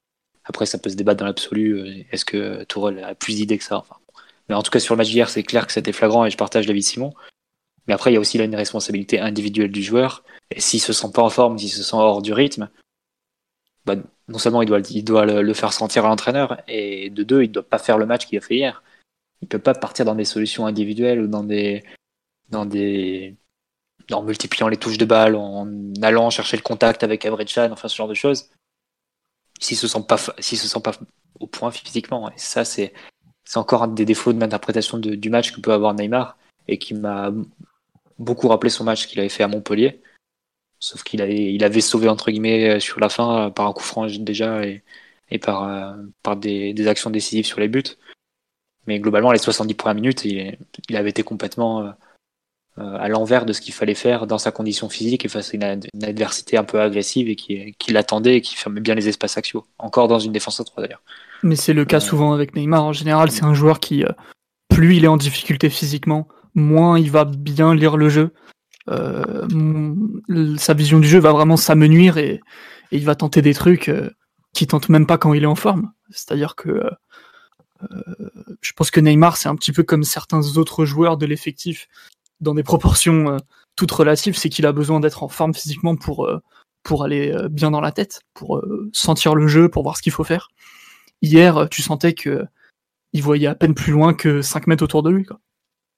Et je pense que c'est pas sans rapport avec le fait que, d'une part, il était surresponsabilisé par le plan de jeu, mais aussi qu'il était complètement hors de rythme et avec euh, une apparence physique euh, qui laisse présager euh, des choses indignes du quotidien d'un sportif de haut niveau. Ouais, enfin, je sais pas, j'avoue que je, vous trouve, enfin, je, suis d'accord qu'il a été surresponsabilisé, mais c'est peut-être aussi parce que, bah, enfin, tu, il y a qui autour de lui? Je suis d'accord, et par exemple, je trouve qu'il a mal exploité les, les côtés, notamment, il aurait pu un peu s'écarter de l'axe pour venir utiliser Kurzawa, qui pour le coup euh, proposait un peu, ou comme Meunier de l'autre côté d'ailleurs, mais a, pratiquement jamais été servi. Mais enfin, par exemple, Di Maria, euh, il jouait, il jouait pas. Enfin, je trouve que le pauvre Neymar, il n'a pas été aidé par ses partenaires non plus quoi. Et pourtant, euh, il y a pas mal de trucs qui m'ont gonflé quand il tentait de dribbler trois mecs d'affilée alors qu'il a déjà pas le coffre pour en passer un. Enfin, ni l'accélération qu'il faut. mais enfin, je vois. la, moi, honnêtement, des trois de devant, pendant Mbappé sauve son match la dernière demi-heure. Neymar, évidemment, sur, fait trop.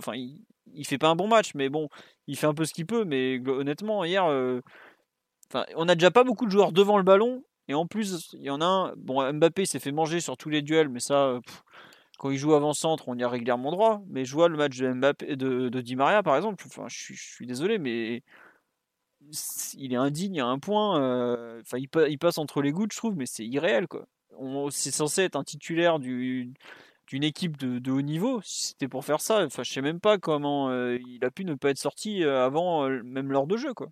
Enfin, j'ai eu j'ai cru, revoir le Di Maria du Bernabeu qui, qui, est pourri, quoi. Franchement, il fait, il fait un match scandaleux, quoi.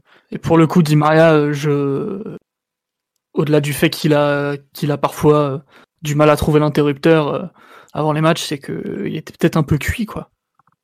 C'est lui qui. Je, me demande. Ouais, enfin, il veut jouer, mais ils veulent tous jouer énormément.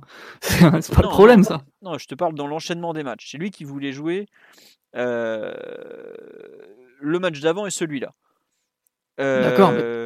Il a joué et joué. T'étais obligé de l'envoyer faire 90 minutes en race campagne à, à, taper des sprints à haute intensité à la 88e euh, face à la mienne. À un moment donné, si le joueur est pas capable de se gérer lui-même, il faut l'aider à se gérer. Ça, c'est aussi ça le problème, quoi. Di Maria, il a 32 ans quoi. Enfin, ah, ça, se voit pas quand il est en forme, ça se voit pas, mais c'est un joueur qui euh, n'a pas les capacités qu'il avait quand euh, il était milieu de terrain de Carlo Ancelotti. Ça c'est évident. Et après oui, Tourelle euh, aurait, été avisé de le sortir avant la, 60e. Mais hier, c'est même pas une question de, physique. Hier, au bout d'un quart d'heure, il fait des ailes de pigeon de débile au milieu du terrain. T'as envie de lui dire, mais t'as quoi dans la tête surtout quoi? Enfin, on te demande de faire. Un Rabona. Non, mais ça, ouais, voilà, mais enfin, sérieusement, on, joue depuis un quart d'heure. Le plan de jeu, c'est quand même clairement un plan de jeu attentiste, voire euh, possession défensive. Lui, il fait des ailes de pigeon. Mais, mais il a de la soupe dans la tête ou quoi?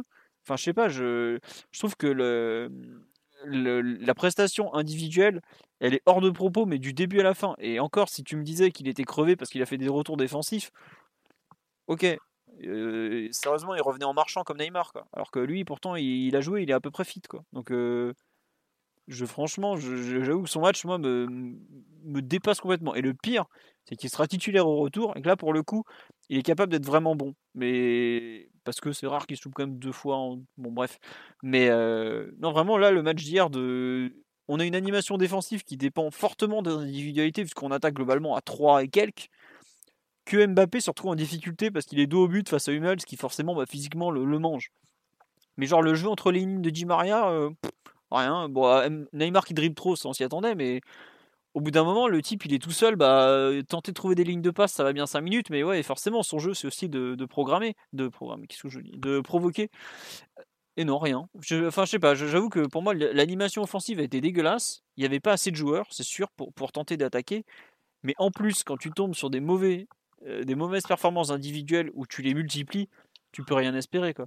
Et c'est sûr que le, schéma qu'a proposé Dortmund était, euh, était ce qui pouvait arriver de pire. Mais euh, la façon, on n'a même pas cherché les espaces sur les côtés, les combinaisons. J'aimerais bien savoir combien de passes il y a eu, par exemple, entre Di Maria et Meunier ou entre Neymar et Kurzawa. Bah, à mon avis, ça monte pas haut parce que globalement, ça se voyait qu'ils n'avaient pas, euh, ils avaient pas du tout envie de, les faire participer et chacun faisait son petit numéro à tour de rôle. On me demande combien, est-ce que Di Maria peut jouer avec Neymar? Bah, Il y en a déjà eu des, bons matchs avec les deux. C'est, quand on est en 4-4-2, je suis d'accord, c'est plus compliqué. Mais euh, là, en, en 3-4-3 avec pas beaucoup, enfin, ils, devaient se chercher pour que ça puisse un, peu mieux marcher. Et pourtant, ça n'a pas été le cas. Sur les côtés philo, sur l'animation des côtés, je pense qu'on a dû faire un podcast il y a sur la première saison de Tourelle, euh, peut-être même la première partie de saison en disant mais comment ça se fait qu'on ait aucun jeu sur les côtés? Et ça s'est pas amélioré depuis. C'est on a un apport des, latéraux et, et, du jeu extérieur qui est extrêmement faible et ça peut expliquer aussi les, difficultés d'intégration qu'ont des Cavani ou des Icardi dans cette équipe. Ouais, non, mais ouais, comme tu le dis, le jeu sur les côtés, enfin, combien de fois on en a parlé et dit que c'était dégueulasse. Mmh. Après, vu non, il n'y a pas de 1-2 par exemple, il n'y a pas de 1-2, il n'y a pas de de 1-2-3 avec prise de profondeur du latéral euh, dans le dos du latéral adverse. Tu vois pas ça. Hmm, c'est des trucs qui sont très basiques à mettre en place, mais que tu, que tu, vois, que tu vois très peu et que tu vois quasiment pas depuis la première saison d'Emery où pour le coup on avait, on avait beaucoup développé ça pour faire marquer Cavani. Ah oui, non, mais enfin, on en a, comme tu le dis, on en a parlé plein de fois du jeu sur les côtés qui était insuffisant. Et c'est pas hier qu'il a peur, en tout cas au contraire. Mais c'est dommage parce que hier face à une équipe qui défendait euh, bah, à 7, euh, très bas sur le terrain, pour le coup, l'espace, il n'était pas dans l'axe où on est allé s'enfermer. Et, et c'est un petit peu inquiétant pour le match retour, hein, pour le, ça, parce que globalement, je suis pas sûr que l'axe sera moins chargé au retour et on aura vraiment toujours besoin de passer par les côtés. C'est autre chose de défendre comme ça à l'extérieur, etc. Mais c'est vrai qu'attaquer sur une petite parcelle de terrain avec peu de joueurs et face à beaucoup de joueurs adverses, forcément, ça donne le genre de choses que tu as vu hier. Hein. C'est difficile d'attaquer dans des conditions pires que ça. Ouais. Euh, sur la partie offensive, euh, Simon, Mathieu, Omar, euh, vous voulez rajouter quelque chose peut-être? Pas grand-chose, peut-être mis à part l'absence de coaching.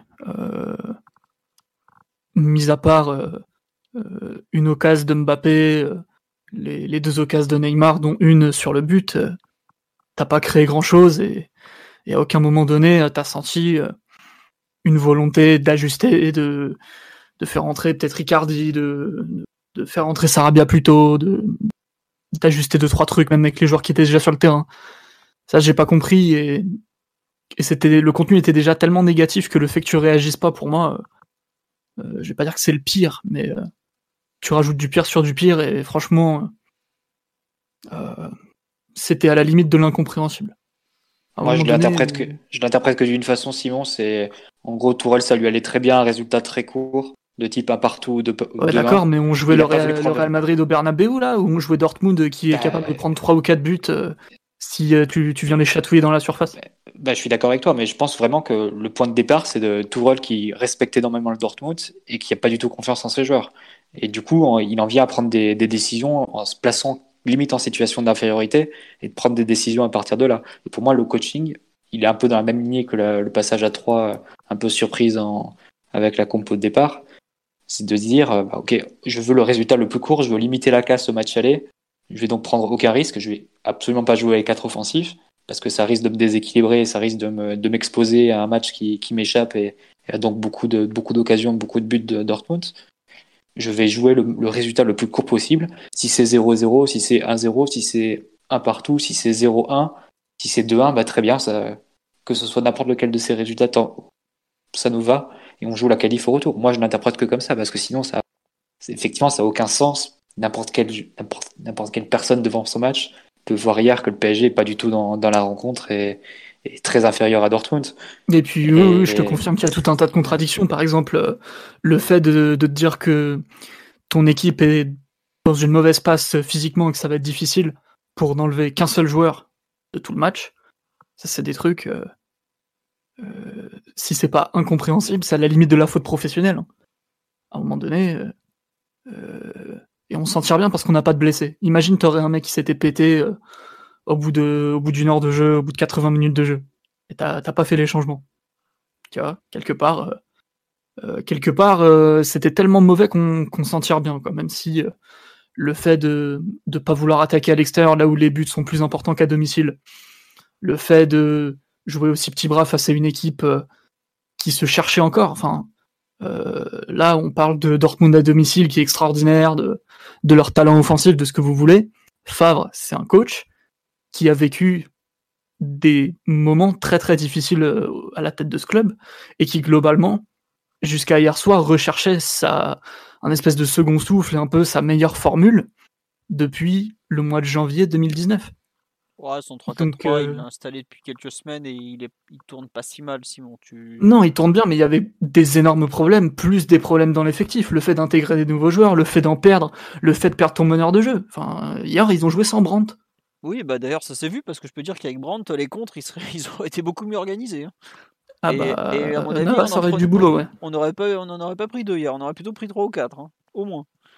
Mais non, non, après, euh, je suis d'accord avec toi que, le, par exemple, moi, il y a un truc qui m'a que j'ai pas trop compris, c'est euh, on avait mis Mbappé en pointe par exemple pour jouer la profondeur, mais euh, au bout d'un moment, euh, enfin, il n'arrive pas à la prendre une seule fois.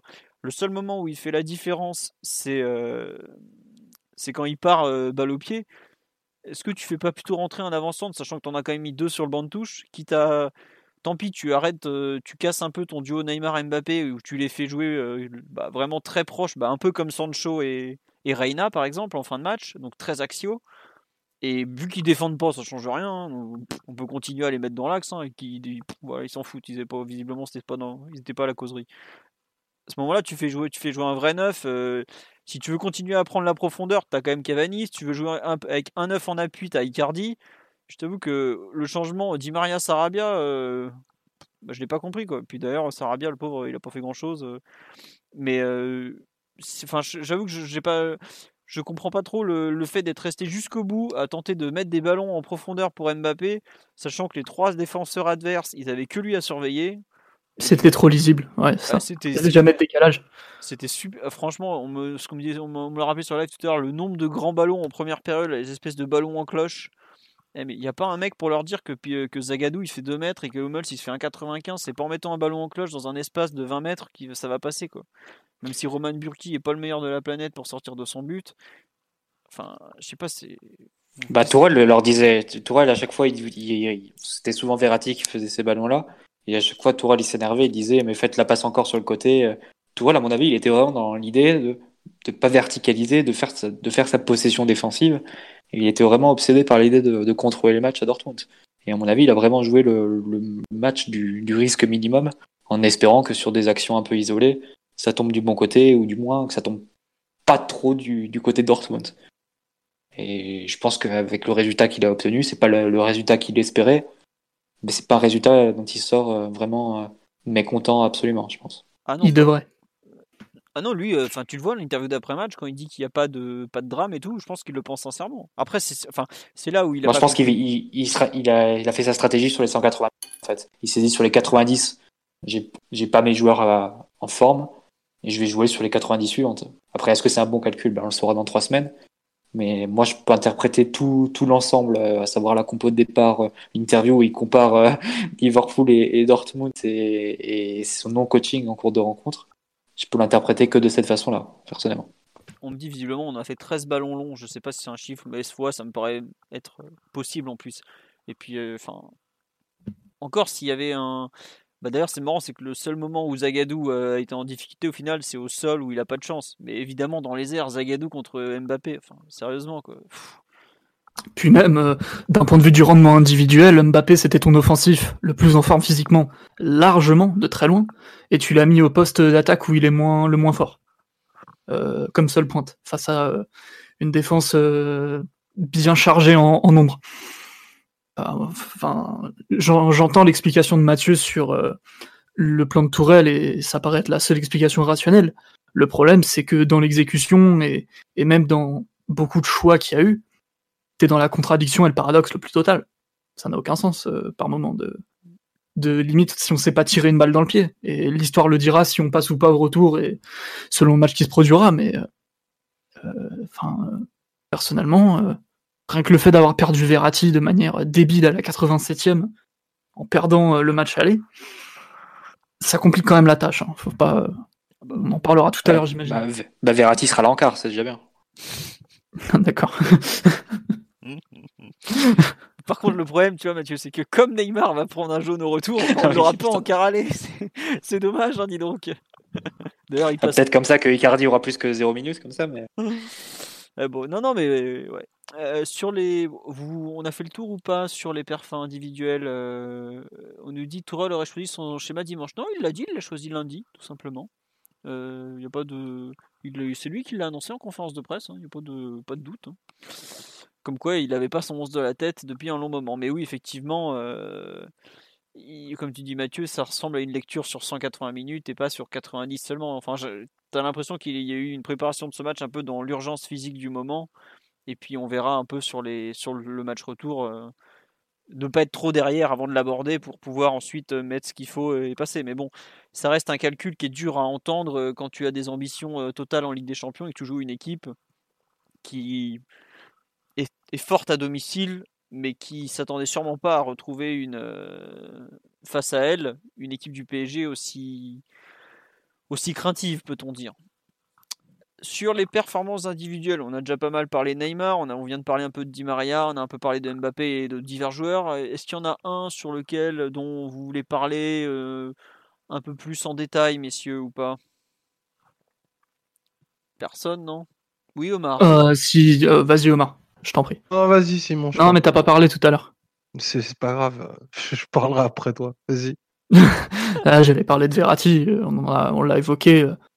Euh, avec son, carton jaune et un peu avant, mais il a fait un match euh, assez incroyable vu euh, le manque de qualité, le manque de mouvement, le, manque de tout en fait, le manque de football de l'équipe.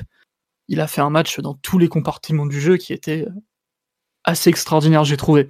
D'autant plus que Verratti, on sait à quel point il peut être brillant et, incroyable euh, de manière très régulière, mais je trouve que malgré tout, il fait pas sa meilleure saison au PSG. Euh, que ce soit pour des raisons de d'inspiration, que ce soit pour des raisons de système, où il joue souvent dans un double pivot avec euh, un joueur pas toujours où il parle pas toujours le même football, on va dire. Et le fait qu'il puisse surgir comme ça individuellement, être aussi dominateur, aussi fort, et avec autant de volume surtout, ça m'a vraiment surpris parce que euh, c'est pas qu'un cliché, Verratti parfois au bout de la 75e en Ligue des Champions, tu sens que limite euh, il voit plus qu'il a le ballon au bout du pied, quoi, ça devient très très difficile pour lui de, continuer à, produire les mêmes efforts. Et là, globalement, tout le match, il a tenu sans trop de problèmes, même s'il craque sur l'arbitre euh, en fin de match. Mais ça, ça aurait pu arriver n'importe à n'importe quel moment, je pense. donc, du Verratti, du grand Verratti de Ligue des Champions, impeccable sur le terrain, deux ou trois classes au-dessus de, ses partenaires. Mais il y a toujours euh, des problèmes de discipline euh, par-ci par-là. Pour le coup, franchement, le carton, je le trouve assez scandaleux. Franchement, euh, il arrive, il a même pas, il a, il, gueule même pas sur l'arbitre. je trouve qu'il y avait un côté. Alors peut-être qu'on l'a pas vu avant, il l'a saoulé tout le match. C'est possible, hein, ça reste Verratti. Mais vraiment, j'ai trouvé que le carton, c'était genre le délit de faciès, donc ça se dire genre allez, tu, tu me saoules, tiens, prends ton carton toute l'Europe te connaît, tu, tu vas pas me faire chier quoi. J'avoue que j'ai pas. Enfin, je trouve que. surtout qu'il y avait faute que le pauvre Gay euh, faute contre lui alors que c'est Witzel euh, qui vient le, le coucher quoi. Mmh, ouais non j'avoue que on était pour le je comprends que ça soit énervant qu'ils prennent un jaune pour contestation mais là il y a enfin euh, après est-ce que c'est à Verratti et pas au capitaine d'y aller mais enfin par rapport au placement de l'action c'est Verratti le plus proche de l'arbitre c'est à Paredes d'y aller il pas là bah ouais mais bon en même temps, Paredes ça aurait peut-être fait sortir complètement, donc comme on en a besoin pour le retour, c'est pas plus mal. Non, mais ouais, franchement, le, le, match que fait Verratti, il y en a beaucoup qui feraient bien de s'inspirer de, ce qu'il est capable de produire de façon régulière au plus haut niveau, quand même. Hein. Parce qu'il y a quand même une, pour une nouvelle fois, j'ai envie de dire, un, un joueur très. Enfin, si on prend les 7 du bloc de derrière c'est le seul qui pratiquement euh, extérieur, domicile, machin, il n'y a pas de, il y a pas, il y a rien qui, enfin, il, fait son match quoi, tout le temps presque. rien que ça, c'est pas rien quoi. Enfin, bah, je sais pas Mathieu si tu veux rajouter quelque chose. Euh, oh, bah, tu, te, tu, te, tu, te, doutes que je vais pas aller dans, dans le ouais, Je sais bien, mais bon. Prêche un converti. enfin, j'aimerais juste souligner une action, c'est l'action de, son retour défensif en, première période. Il a forcément un peu de chance quand il a, quand il a réussi, mais euh, c'est une intervention défensive de, très haut niveau parce que si, pour le coup, s'il la rate, bah, c'est penalty. Et s'il ne la fait pas, c'est peut-être but. Donc, euh, et bon, si tu prends, je sais, ça devait être dans les 20 premières minutes, il me semble. J'ai plus trop la, j'ai plus trop la, minute en tête. Ouais, 27ème, je crois. Sur, Chan, je crois que c'est. Ouais, 27ème, j'allais dire. Ah, donc, enfin, tu prends le 1-0 comme ça, 26e minute, euh, ça peut. Ensuite, ça peut, ça peut mettre l'équipe vraiment en situation de, de, de, manque de confiance et de, de perte de confiance plutôt. Et non, et, il a réussi et ça te, ça te garde dans le match. C'est vraiment une, une, intervention décisive. Mais sinon, je vous rejoins. Il a surtout été très en vue défensivement parce que forcément, euh, comme, euh, comme l'a souligné Simon tout à l'heure, il y avait beaucoup de duels, beaucoup de, beaucoup d'un contre un. Et s'en est souvent bien sorti avec ses, ses, protections de balles et sa capacité à, aller gratter les ballons dans les pieds en, en allant au sol. Et sinon, avec le ballon, hormis son problème sur le, sur le gelon, je pense qu'il a un peu abusé sur, sur la première période, alors qu'il n'y avait pas vraiment la place pour trouver Mbappé euh, en profondeur euh, derrière le dos de la défense de, de Dortmund qui était plus basse que, que ce à quoi on pouvait s'attendre. Euh, globalement, il a, il a tenu son rang et, et c'est vrai que quand Simon, tu dis euh, qu'il fait pas sa meilleure saison au PSG, mais j'ai envie de te dire, c'est les meilleures saisons de Verratti au PSG, elles sont, derrière nous. Hein. Et tant, qu'il n'aura pas de, de, de, de, joueurs à côté au milieu de terrain pour, pour le seconder, pour, pour s'associer avec lui, bah, tu vivras éternellement dans le Verratti, dans le souvenir du Verratti avec Mota. Et tu n'auras jamais sa meilleure version, tu n'auras jamais sa version qu'il est capable de donner avec l'Italie en ce moment. Donc euh, c'est un peu ça qui est frustrant et c'est ça qui me ouais qui est qui est dommage en fait avec ce joueur, c'est que entre guillemets lui mériterait d'avoir un peu mieux à ses côtés quand même. Ouais. Ça, euh, il mériterait d'avoir mieux, oui, c'est sûr, mais bon. Après, euh, on en a. C'est vrai que ce qui est fou, c'est que on est allé lui chercher un joueur entre guillemets pour apporter à la récupération. Hier, euh, Verratti récupère 14 ballons, gagne, il en prend 8, je crois, ou un truc du genre. C'est bon. Et le tout, sachant que physiquement, il rend 20 cm à Chan. Combien à Witzel? Au moins 20-25 aussi. Euh, les, quatre sauvetages autour de la surface. Que je crois qu'il y a un moment, il fait un retour sur euh, Haaland aussi en, début de seconde période. Le match de. Franchement, euh, c'est peut-être pas sa meilleure saison, c'est peut-être pas le meilleur Verratti, tout ça, mais la, capacité. Euh, le match qu'il fait hier, purement défensif, c'est peut-être un, de ses tout meilleurs au PSG pour le coup. Parce qu'il fait, il fait zéro faute hier de mémoire. Il prend un carton jaune sans faire une faute du match, en ayant assumé le rôle de deux joueurs d'un point de vue défensif, puisqu'on va parler de Gay après, mais bon, bah voilà, c'était quand même un, des plus mauvais parisiens. Face à des mecs, en face à en face, une équipe qui court énormément, donc beaucoup de, entre guillemets, des, petits accrochages qui donnent vite des grosses fautes et des cartons. C'est très très très propre en termes de lucidité de, tout. Alors après, c'est vrai qu'il y a des moments, je crois qu'il y a un contre à la 35e, on voit qu'il il en peut plus déjà, alors que c'est même pas encore la mi-temps, mais qu'il est en difficulté. Mais pour le coup, il s'est vraiment très très bien géré. Et euh, faut, le souligner, sachant qu'il se fait un peu des fois tailler, même par nous. C'est qu'il y a eu des fois où il a fait un peu n'importe quoi, il s'est emballé. Là, ce, ce, carton vient gâcher un peu sa performance, même si, à mon sens, ça devrait pas, ça devrait pas non plus être sur, enfin, lui être trop retenu contre lui. Euh, pourquoi Paredes était absent? Bah Alors ça c'est un grand, un grand mystère. Euh, on a eu toutes les versions possibles, euh, vaguement blessé, embrouillé avec Tourelle, le PG qui dit que c'est un choix sportif. bref, on a eu tout. Pour l'instant, il n'y a aucune version qui a été confirmée d'un côté ni de l'autre. Mais moi par exemple, on n'en a pas parlé, enfin on en avait parlé vite fait dans l'avant-match, mais quand on voit le match d'attente que Tourelle a voulu faire, ne pas prendre Paredes pour choix sportif, j'avoue, je, je le comprends pas par exemple. C'est débile, mais si tu veux faire un match d'attente, euh, le mec qui tient le mieux le ballon au milieu de terrain avec Verratti, c'est Paredes. Donc tu le laisses à la maison. Bon. Euh, ok, pourquoi pas. C'est une façon de voir les choses. J'avoue que je, ne comprends pas trop. Quoi. Non, mais c'est évident qu'il y a autre chose et on verra si on le découvre ou s'il y a des questions enfin sur ce sujet en conférence de presse. Mais je pense qu'il faut pas être, euh, pas être devin pour, pour comprendre que tu passes pas de capitaine à hors du groupe en, 10 jours. Hein. ouais. sans, sans raison valable. Ouais. Ouais, faut juste attendre un peu, ça va sortir. Oui, ça va sortir. Je sais pas, tiens, Vera Brunati, elle est occupée avec Messi en ce moment, mais quand, quand elle aura un peu de temps, ça va bien nous le sortir, ça. Journaliste argentine qui est plutôt euh, bien renseigné en général sur les, internationaux. Tiens, on nous dit, c'est vrai qu'on a perdu la bataille physique, mais ça, malheureusement, on, le savait peut-être avant le match, mais peut-être pas dans ces dimensions-là, quoi. Zéro minute pour Kwasi, on le rappelle. Peut-être que maintenant certains comprennent mieux pourquoi on parlait de Emre Can aussi dans, dans, le podcast. Ah oui, Emre Can, euh, il n'a jamais joué 90 minutes de la saison. Euh, il est dopé d'ailleurs, hein, ça c'est sûr. Enfin, pardon, il utilise la pharmacie. Pas de procès sur le dos. il est pas dopé, il, est vigoureux, tu vois, il est, jeune, il est plein de. Il est comme ça, tu vois. Non, mais ouais, euh, effectivement, l'aspect physique, ça a été impressionnant, mais c'était, attendu. Et ça fait peut-être un peu peur pour le retour, pour le coup, parce qu'il faudra tenir 90 minutes sous, sous forte intensité, on dira. Euh, vous rajouter, Omar, tu as rajouté quelque chose sur Verratti ou on passe à Idrissa Gueye? Parce que bon, lui, on va en parler quand même. excellent match euh, défensif de Verratti, qui était totalement au niveau de la rencontre, totalement à tous les niveaux d'ailleurs, qui a dépassé, euh, qui a dépassé ce qu'il aurait dû faire. carton jaune très très regrettable parce que vu la configuration de match qui nous attend en retour, euh, bah, on eu, on aura un besoin criant de ces, de ces avant-dernières passes. Euh, voilà. Franchement, félicitations à lui. Euh, il s'en est, il s'en sort grandi, pour reprendre ce que disait Simon. Très bien.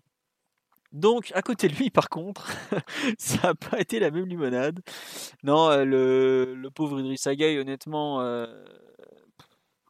ce qui est gênant, en fait, c'est que euh, ce pourquoi on l'a fait venir, à savoir euh, son volume de cours, sa capacité à récupérer des ballons, on l'a pas du tout vu. Alors, qu'il. Euh, comment dire Qu'il soit parfois maladroit techniquement.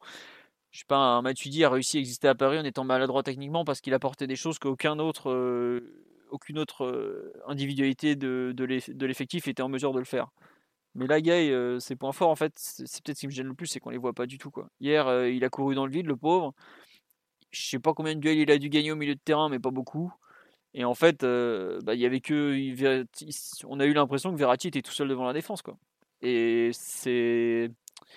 Je sais pas, vraiment son, match me dérange. Euh, enfin, quand il marche sur le ballon en Ligue des Champions, ça fait pas très sérieux, mais bon. Euh, voilà quoi. Et je sais pas, je sais pas s'il est enfin s'il a jamais réussi à récupérer de sa blessure, si son adaptation, même euh, le retour à la Ligue 1 est plus compliqué que prévu, si c'est l'adaptation à un effectif euh, peut-être trop grand pour lui ou quoi.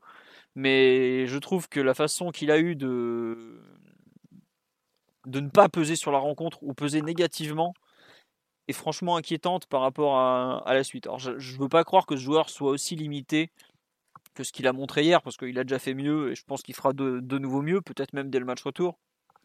Mais c'est pas normal de, rater autant, autant à ce niveau-là. Alors ok, Dortmund c'est pas une pelouse facile, euh, il y avait de l'intensité, tout ça, mais attendez, euh, mec il a joué en première ligue. S'il y a un mec qui aurait pas dû être dépassé dans l'impact, le rythme et tout ça, c'est totalement lui. Et j'avoue que c'est une grosse déception parce que je comptais sur lui justement pour combler des brèches et tout et permettre apporter un peu de confiance à une défense qui en manquait pour le coup. Mais là, euh, ça a été le ça a vraiment été, je trouve, euh, bah, il est complètement passé à côté. On me dit ce niveau-là n'est pas le sien, merci, au revoir. Je sais pas, j'ai pas envie d'être aussi radical parce qu'il il peut y avoir des mauvais matchs, mais c'est vrai qu'entre celui à Madrid et celui-là, ça fait beaucoup. Après, euh, si on juge que sur, ces deux matchs-là, euh, Maria, on peut dire la même chose. Quoi. Donc, bon. Le problème, c'est que Guy, Fio, il y avait déjà ces soucis-là face à Linas Montlhéry sur le premier match de l'année 2020, où au bout de 10 minutes, Tourelle lui dit Mais qu'est-ce que tu fais Arrête de perdre tous les ballons. C'était à Lorient, ça, Mathieu, je crois, non Plutôt? Je me souviens plus quel match c'était. Enfin, c'est un match sur Eurosport. Un match contre une équipe de, une équipe de, de, niveau inférieur, quoi. Ouais. Enfin, où Turol lui dit mais arrête, t'es en train de, de, rater toutes tes, toutes tes passes, euh, concentre-toi un peu. Et euh, tu peux dire exactement la même chose sur son début de match face à Lyon, où Lyon était venu nous chercher. Il avait rendu quantité de ballons euh, sous pressing. même chose encore le week-end d'avant où il joue face à Amiens, il me semble. non, techniquement c'est très très très très difficile en ce moment pour lui très très difficile dans la vitesse d'exécution pour moi. Enfin, il met, il met trois plombes à faire son contrôle passe à chaque fois. Il invite la pression du coup et c'est comme ça que Dortmund ensuite peut, peut remonter son bloc et, décider de nous presser. Ça a été un peu le signal en fait pour, pour Dortmund pour monter son bloc et, et pour nous presser sur plusieurs actions. Et non, globalement très en difficulté techniquement. Mais pour moi, le, truc le plus, enfin l'aspect le plus grave dans son jeu, et ça pour le coup, je pense pas que ça changera. Et on sait techniquement il peut avoir des, hauts, des bas, enfin ça peut varier. Mais le fait qu'il se déconnecte à chaque fois de sa ligne de milieu de terrain et qu'il parte au pressing, à l'abordage euh, de façon euh, anarchique, on va dire. Ça, c'est pas possible. Tu peux pas jouer au foot comme ça. Et, et tu, tu, tu, tu exposes en fait ta défense à, à l'adversaire. Tu, tu la livres à l'adversaire quand tu, quand tu décides de libérer cette zone-là devant la, de, cette zone axiale devant la défense. Et tu peux pas sortir comme ça au pressing, euh, aller chercher les joueurs 30 euh, mètres devant Verratti et, comme si comme si t'étais couvert par Marquinhos derrière. C'est et ça, il le fait, il le fait très régulièrement et Dortmund s'est régalé. Ils ont trouvé plusieurs fois des passes qui éliminaient euh, tout notre toute notre organisation axiale, bah, que ce soit via Hummels ou via Chan par exemple ou via Witzel.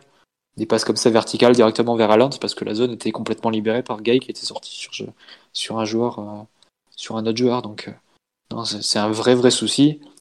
Et c'est un souci qui a besoin d'être réglé parce que, honnêtement, Gay, tu peux dire oui avec ses qualités physiques et tout ça, mais il peut pas jouer à l'Atlético Madrid, par exemple. Il peut pas jouer dans une équipe euh, défensive si tu tiens pas si tu tiens pas ton poste. Et c'est vraiment un problème qui se, qui se pose régulièrement en phase défensive et que, qui n'est pas résolu et qui, qui rend ce double pivot avec Verratti qui est très, enfin, très peu efficace et très peu complémentaire pour moi. Ah bah, il y, a eu, il y a eu de bonnes choses sur certains matchs récents. Je pense à Nantes notamment où ça avait été un peu mieux, mais. Ouais, c'est son meilleur match de 2020. Ouais. Bon bah tu, ouais, peut-être même des, six derniers mois. Hein, ça, en fait, disons que sa méforme commence vraiment à, à, durer et comme dit Mathieu, il n'y a pas de, t'as pas l'impression qu'il rentre plus qu'avant dans un projet collectif défensif en fait on a parlé des adaptations défensives de Tourelle qui étaient un peu parties dans tous les sens, mais tu as l'impression que Gay, euh, il fait un peu son truc dans son coin. Euh, je sais pas, enfin, toi, peut-être que tu as une vision différente, mais bon. Non, je le trouve aussi un peu déconnecté, et surtout, je trouve, euh, pour un, joueur de, cet âge-là et de qui a une telle réputation défensive, en fait, je trouve qu'il a beaucoup de mal à interpréter l'espace.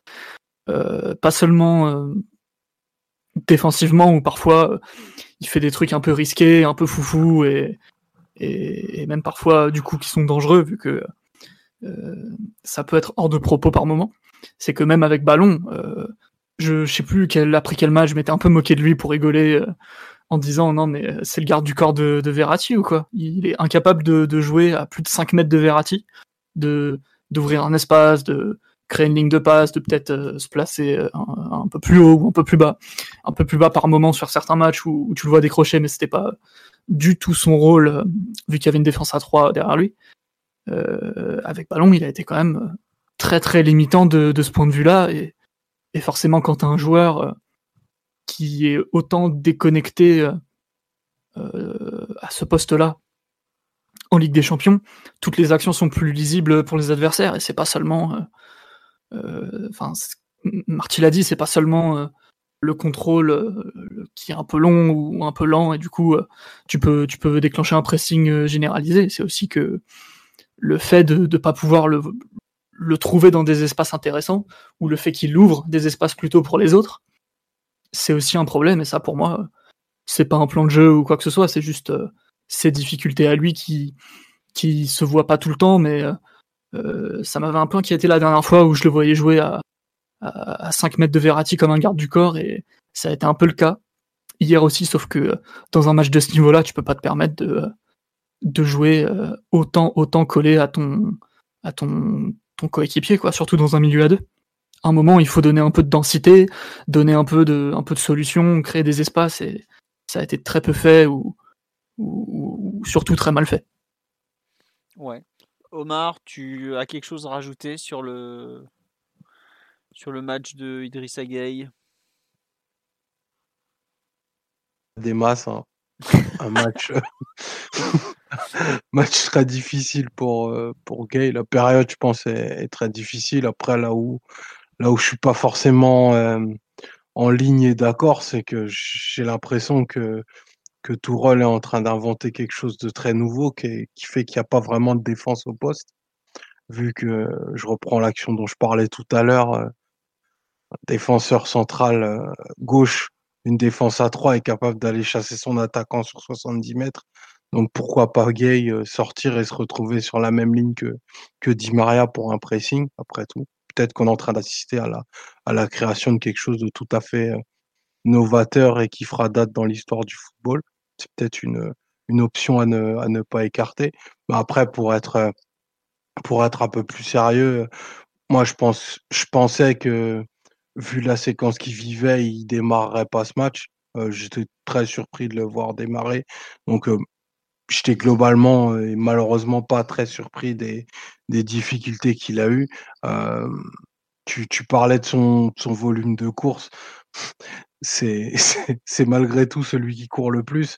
Mais après, il y a courir et courir quoi, en foot. Et, et malheureusement, il y, a, des, il y a des courses qui ont, qui ont pas, du, pas beaucoup d'utilité pour le collectif. Mais après, on a, on a un problème de mobilité qui est, qui est global, qui, qui dure et qui rend de manière euh, qui rend inopérant plein, inopérante pardon, plein de choses, euh, plein de choses sur le terrain. Après, euh, je pense que que Gay était pas prévu d'avoir un rôle majeur au sein de cet effectif et je vois pas.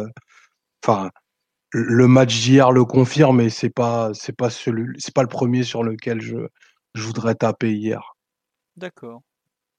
Tu veux rentrer au pays cet été, quoi. Non, non, je, je rentrerai toujours en paix. Et Gay est bien entendu toujours le bienvenu, vu le bien qu'il fait au PIB sénégalais. On nous demande est-ce qu'il a fait des courses démagogiques, Omar? Non, non, il n'est pas, est pas à ce niveau de stupidité, bien heureusement. Une course démagogique se fait avec le bras tendu pour montrer à tout l'effectif que tu l'as fait. Il n'a pas encore le talent pour le faire. Ah, ça, ça, ça, ça s'apprend, ça. mais Faut faire plus d'interviews. Par contre, ça, ça mène directement en tribune ou Westfalen. En, général, ouais. Euh, non, non, mais ouais. Après, j'avoue que vu, est-ce que par exemple, euh, il serait capable d'avoir euh, une place dans le 11 pour le match retour ou pas? Ah, il va, il va pas y avoir beaucoup de joueurs éligibles euh, au milieu du terrain pour le 11. Donc, bah, euh, bah surtout si Paredes a insulté la mère de, de Tourelle, effectivement. Voilà, donc euh, peut-être que Paredes est définitivement éliminé, donc on n'est pas à l'abri de voir un double pivot Gay Kwasi. Tu peux avoir, tu peux avoir Gay, tu peux avoir Gay Marquinhos et les quatre attaquants. Hein. Ouais, moi je, je, je vois bien de loin ça, mais bon. bon, euh, avant qu'on passe un peu sur la suite, euh, un dernier joueur que vous voulez retenir ou pas? Vous voulez parler euh, Bah tiens, oui, je sais que bon, ça va être un sujet où on sera pas d'accord. Moi, j'avoue que j'arrive pas trop à trancher sur le match que fait Thiago Silva, par exemple. Mmh. Oui, très très compliqué hein, pour lui. Il, a pas tout raté, mais je pense qu'il était totalement inapte à, à appliquer ce plan de jeu là voire à jouer ce match-là, euh, soit en entier, soit même à débuter.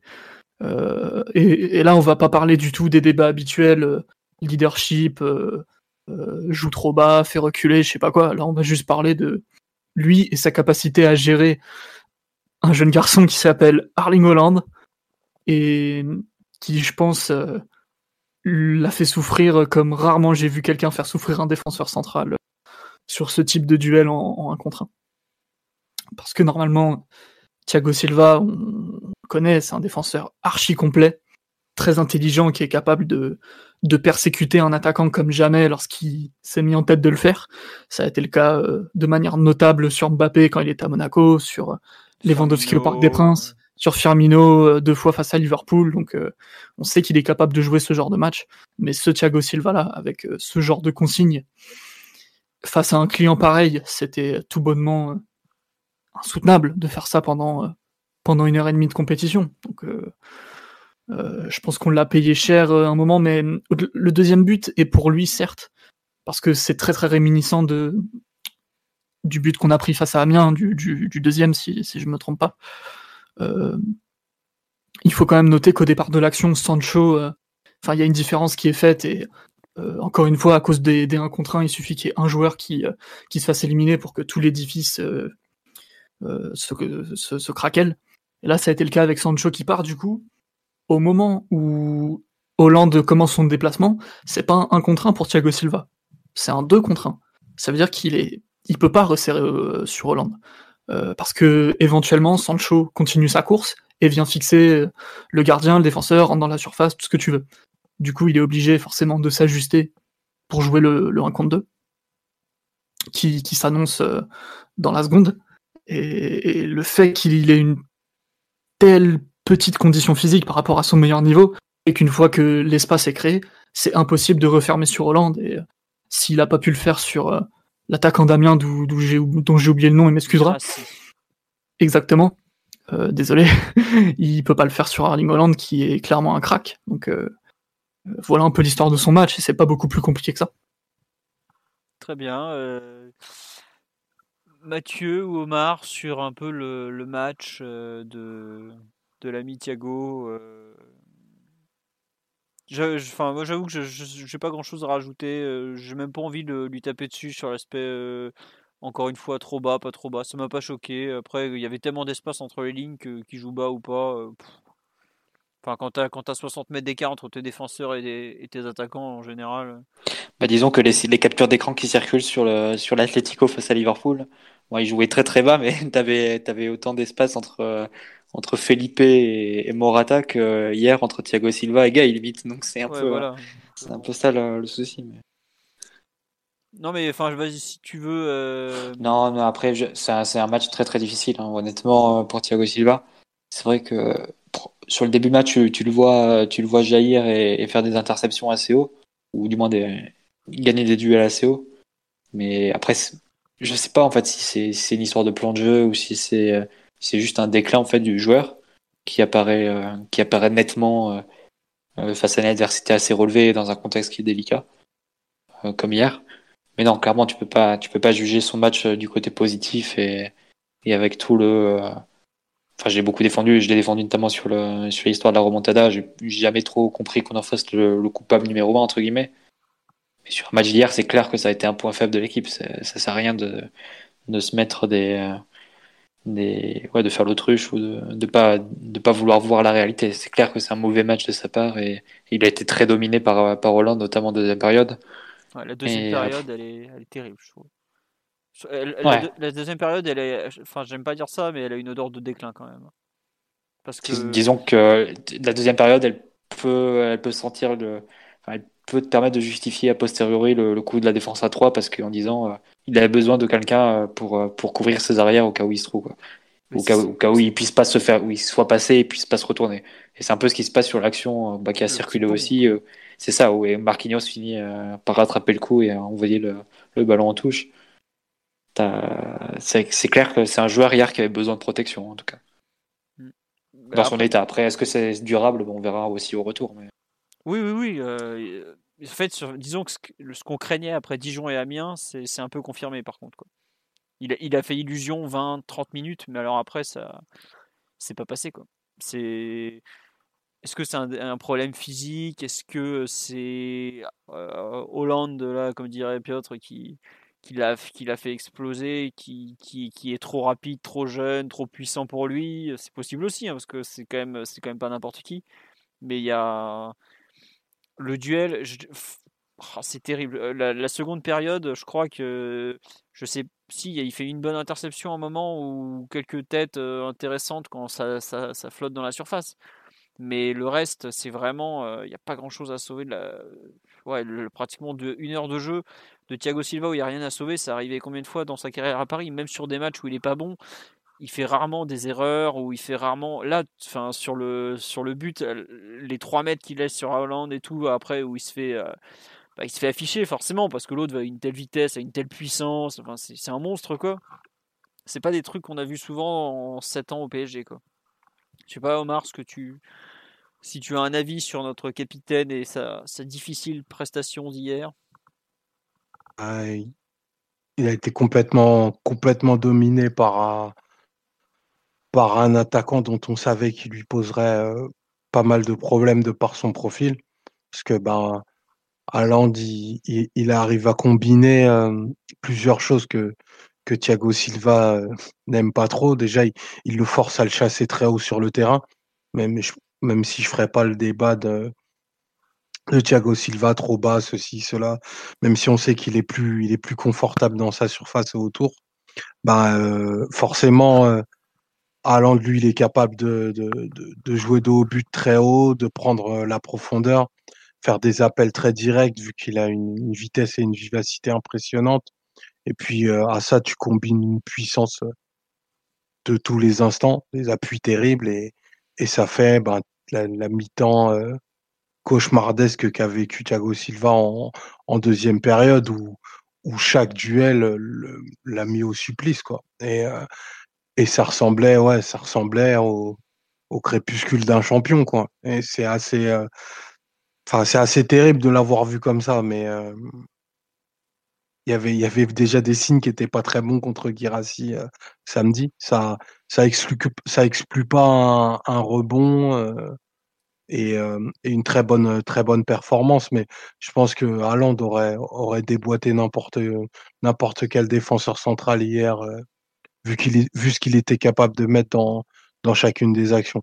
Après, là où, là où moi je suis plus inquiet, c'est, c'est qu'il y a des lectures qui sont vraiment bizarres. Et sur le, sur le deuxième but euh, dont, dont, Simon faisait le, le descriptif, au moment où, euh, où Reina fixe, euh, fixe sur le côté gauche de notre défense, Haaland, c'est la, c'est la seule option de passe vers l'avant qu'il est. Donc, Thiago Silva, il se doit d'être un peu plus au, au contact. Il peut pas, il peut pas laisser 3 mètres à un joueur qui est, qui est plus rapide, plus puissant et qui en plus est face au but. Donc, Là, il se trompe, il fait une erreur, euh, une erreur très claire de, de lecture et n'importe n'importe quel autre joueur que lui se serait fait défoncer pour une approximation de la sorte. Donc, euh, ce, ce but-là, bah, il y a une, il a une responsabilité dessus, mais au-delà de ça, ouais, il a été très dominé et c'est un match extrêmement difficile et qui tombe pas au meilleur moment pour lui, c'est sûr. Ouais, compliqué, compliqué. Après, sur live, il me dit est-ce que Diallo va revenir dans l'axe? Oui, bah, je suis pas sûr que ce soit Diallo qui va envoyer Thiago Silva sur le banc de touche. Après, on sait que la question de sa succession est une question au long cours de, de, de la direction parisienne. C'était déjà prévu que, comme Leonardo l'avait dit, on verra au printemps, on n'est pas pressé, tout ça. Mais là, il n'a pas marqué des points pour une prolongation. Quoi. Et d'une équipe aujourd'hui qui vise la Ligue des Champions, est-ce qu'elle peut se permettre d'avoir un joueur de 35 ans qui affiche des vrais signes de déclin physique comme ça, bon, ça paraît mal parti pour sa prolongation malgré tout. Mais non, c'est c'est comme ça, c'est comme ça. Oui Omar, on t'entendait très bien, ne t'inquiète pas. Euh, bon, est-ce que vous voulez rajouter quelque chose sur les performances individuelles? On a fait, on a passé en revue à peu près tout le monde, euh, il me semble, puisque même on a parlé des, latéraux et autres. donc bon, ça devrait. Je pense qu'on a un peu fait le tour. Dernier thème, parce qu'on en est quand même presque à 1h50 d'émission. Voilà, faut, faut qu'on avance un petit peu. Euh, c'était la suite, en fait. Quel impact pour le match retour cette euh, Simon ou Mathieu, parce que visiblement Omar a des problèmes techniques. Euh, quelle, quelle, valeur vous donnez à cette allée par rapport à ce qui va nous attendre dans, dans trois semaines, notamment? C'est il y a beaucoup de choses qui sont remises en question là. Euh, il y a y a aucune catastrophe euh, euh, en vue du match retour, mais il y a quand même des, des signes qui sont assez inquiétants. Le fait que tu perdes ton meilleur milieu de terrain et, et le joueur le plus apte techniquement à, à, à t'organiser un peu le jeu sous pression fait que rien c'est pratiquement toute la configuration de ton équipe qui va changer. Que t'as plus ton pourvoyeur de ballon, t'as plus personne pour passer en revue euh, le pressing, euh, même défensivement, on a vu que Verratti était capable de, franchement monter le niveau par rapport à son niveau de la Ligue 1. Euh, ça, c'est un premier point. Ensuite, le fait que Dortmund démarre le match en étant vainqueur en jouant à l'extérieur, je suis pas sûr que ce soit aussi confortable qu'on veuille bien l'imaginer. certes, Dortmund c'est une équipe qui est pas fantastique à l'extérieur, mais il y a une différence entre être fantastique à l'extérieur en Bundesliga et l'être euh, en Ligue des Champions en commençant un match où tu es déjà qualifié. Euh, ça reste une équipe qui a un potentiel de but très très très au-dessus de la moyenne, euh, ce qui fait que nous, ça nous met dans un dilemme où on est obligé de gagner le match et non seulement de le gagner, mais sans concéder trop de buts. Du coup, comment gérer cet entre-deux? Ça peut être ça peut être compliqué. aussi vrai qu'il était compliqué d'aborder le match en étant déjà qualifié grâce au match nul en se disant euh, qu'est-ce qu'on fait, on attaque ou on défend. Dans tous les cas, c'était compliqué, mais euh, euh, je préfère que ce soit compliqué en étant qualifié personnellement.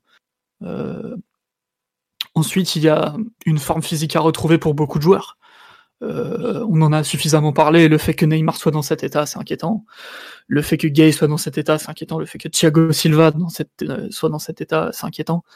Globalement, c'est toute ta colonne vertébrale qui, qui est potentiellement en difficulté. Et ça, heureusement qu'il y a trois semaines pour le régler, parce que deux semaines, ça aurait pu être un, peu short. Je pense que de ce point de vue-là, le, temps joue en notre faveur. Une semaine, comme sur les quarts ou les demi, entre guillemets, l'éliminatoire, elle est réglée déjà, ou presque. Hein.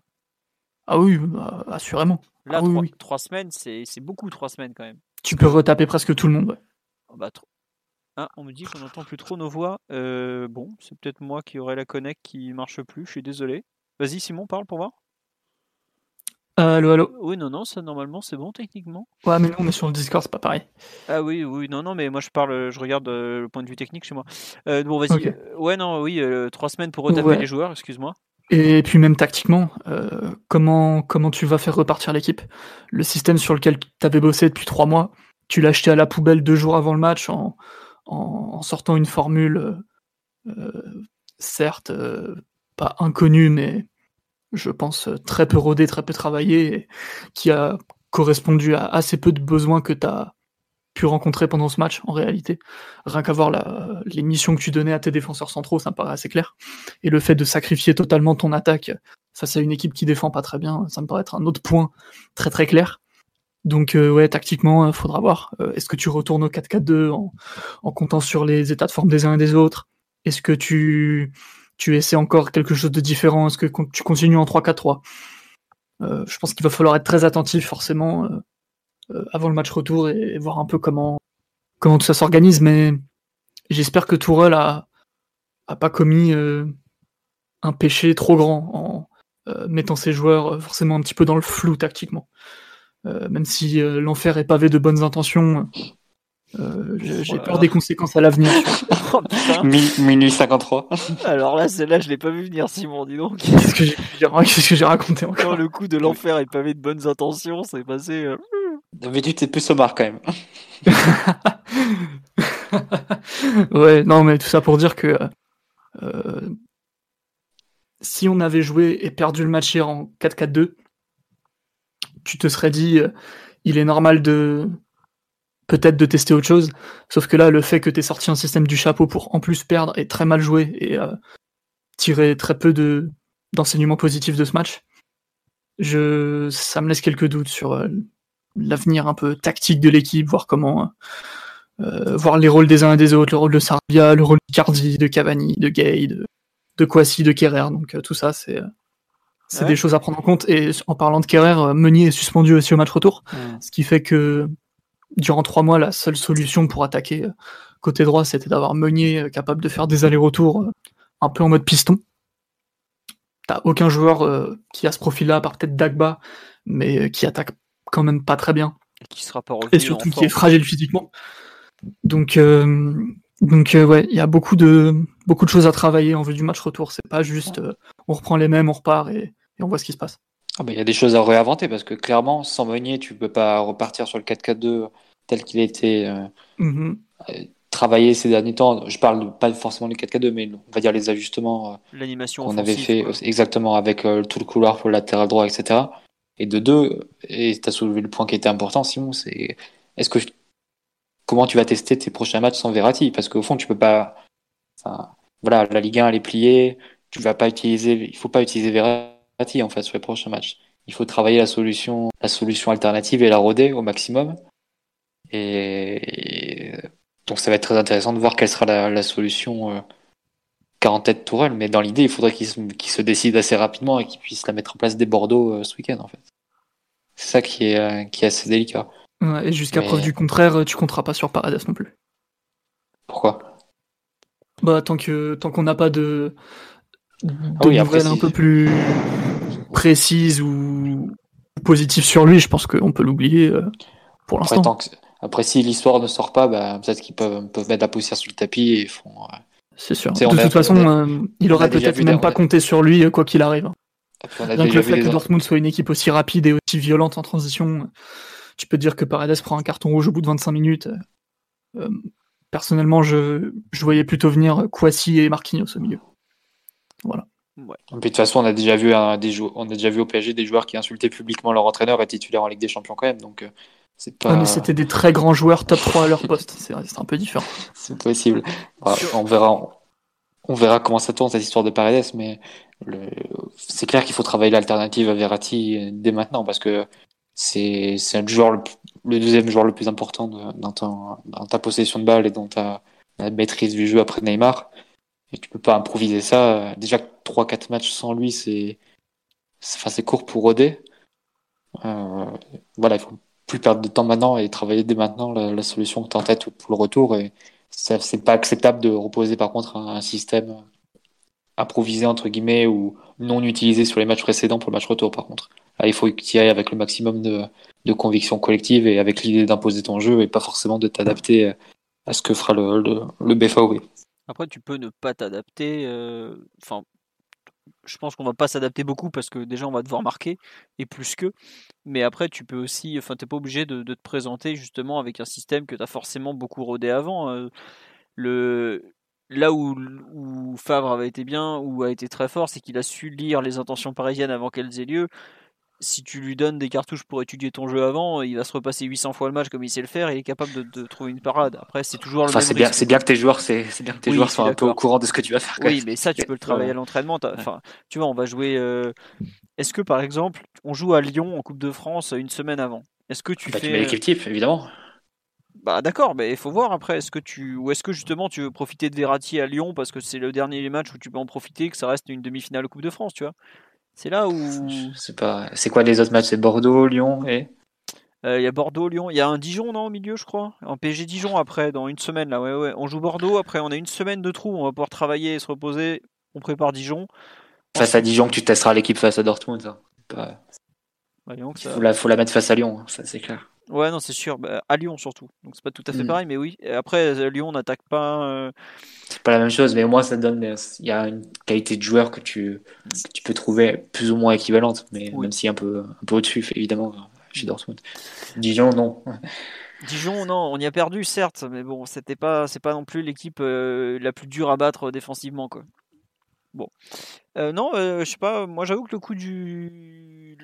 Ce que tu décris, Piotr, l'espèce de de perte d'identité tactique, tout ça, euh, j'avoue, je ne veux pas être spécialement inquiet. Euh, au contraire, je trouve qu'on va forcément retourner vers un. Enfin, je vois pas comment on peut ne pas retourner vers un 4K2, puisque c'est le système qui nous fait marquer le plus de buts, et pour il faut qu'on marque des buts, il faut qu'on gagne. Donc j'avoue que pour moi, ça paraît assez évident qu'on va retourner pour ça. Après, la question, c'est plus comment on va s'adapter sur les postes de latéraux. Euh, Mathieu ou toi, je sais plus qui l'a dit, l'absence de Meunier est un vrai souci. Euh, non pas qu'il soit spécialement indispensable au PG, mais c'est le seul qui sait faire ça parce que bah, on peut pas inverser trop non plus la structure. Enfin, il va falloir faire des ajustements, euh, à voir ce que ça donne. J'avoue ne pas être à cet instant spécialement inquiet en vue du retour. bon, ça peut changer. Hein. Si on perd des joueurs importants, on est capable de se tirer des balles dans le pied à une vitesse incroyable, comme depuis, comme on a pu le voir dans l'heure et demie qui a suivi la rencontre d'hier. mais je trouve qu'il y a encore a quand même pas mal de, motifs d'espoir. Et même si tu as beau me dire que Dortmund n'est pas si nul que ça à l'extérieur, défensivement, il tourne quand même à pratiquement deux buts encaissés par match. Quoi. Je ne sais pas si on se rend compte de ce que c'est. En championnat, je parle. Hein. En Ligue des Champions, ils en ont pris trois à Barcelone. Ils en ont pris combien? Deux ou trois à, l'Inter? Deux, je crois, parce qu'ils perdent 2-0 de mémoire. Euh, bon, ah, si t'es pas capable de battre Dortmund à domicile, il faut arrêter voilà. Non, mais voilà, c'est ça. Si, si t'es pas capable de battre Dortmund, bah voilà, c'est ce que je disais au moment du tirage au sort en décembre. Bien sûr, évidemment, mais ça reste valable après le match.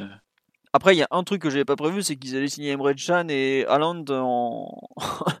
enfin, tu vois, t'es, bon c'est pas non plus la même histoire de jouer. Euh, quand tu vois le match que les deux font hier, hier je veux pas être méchant, mais euh, si on joue avec Paco Alcacer en attaque et euh, je sais pas qui au milieu, bah Witzel au milieu, je peux vous dire que le match c'est pas la même histoire quand même. Hein. Donc bon, c'est comme ça, mais malgré tout, le PSG doit se qualifier. Enfin voilà, si t'es pas capable de marquer 2, 3 ou 4 buts à, un trio Zagadou, Muls, Piszczek, sachant qu'il y en a un qui a 19 ans et l'autre qui en a 35 voilà, c'est des joueurs que j'ai beaucoup appréciés pour des raisons différentes, mais c'est pas c'est pas une équipe que, que tu peux te permettre de, de ne pas battre à domicile. Alors après, ça se peut, on va les battre 4-3, on sera, bien avancé. Mais pour moi, il y a quand même toujours une supériorité individuelle qui doit s'exprimer à un moment, même si euh, ça reste une, une équipe sympathique. Voilà. L'une des, des questions, par contre, ça sera sur l'approche. On se souvient notamment de, de Emery dans son interview avec Pierre Arnaud qui disait j'ai mis une équipe de contre pour remonter face au Real Madrid le match retour au parc. J'ai mis une équipe euh, trop de contrôle et pas, pas assez pour enflammer le match. Il a mis à milieu de terrain Mota, Verratti, et, et l'attaque Di Maria, Mbappé, Mbappé, Cavani.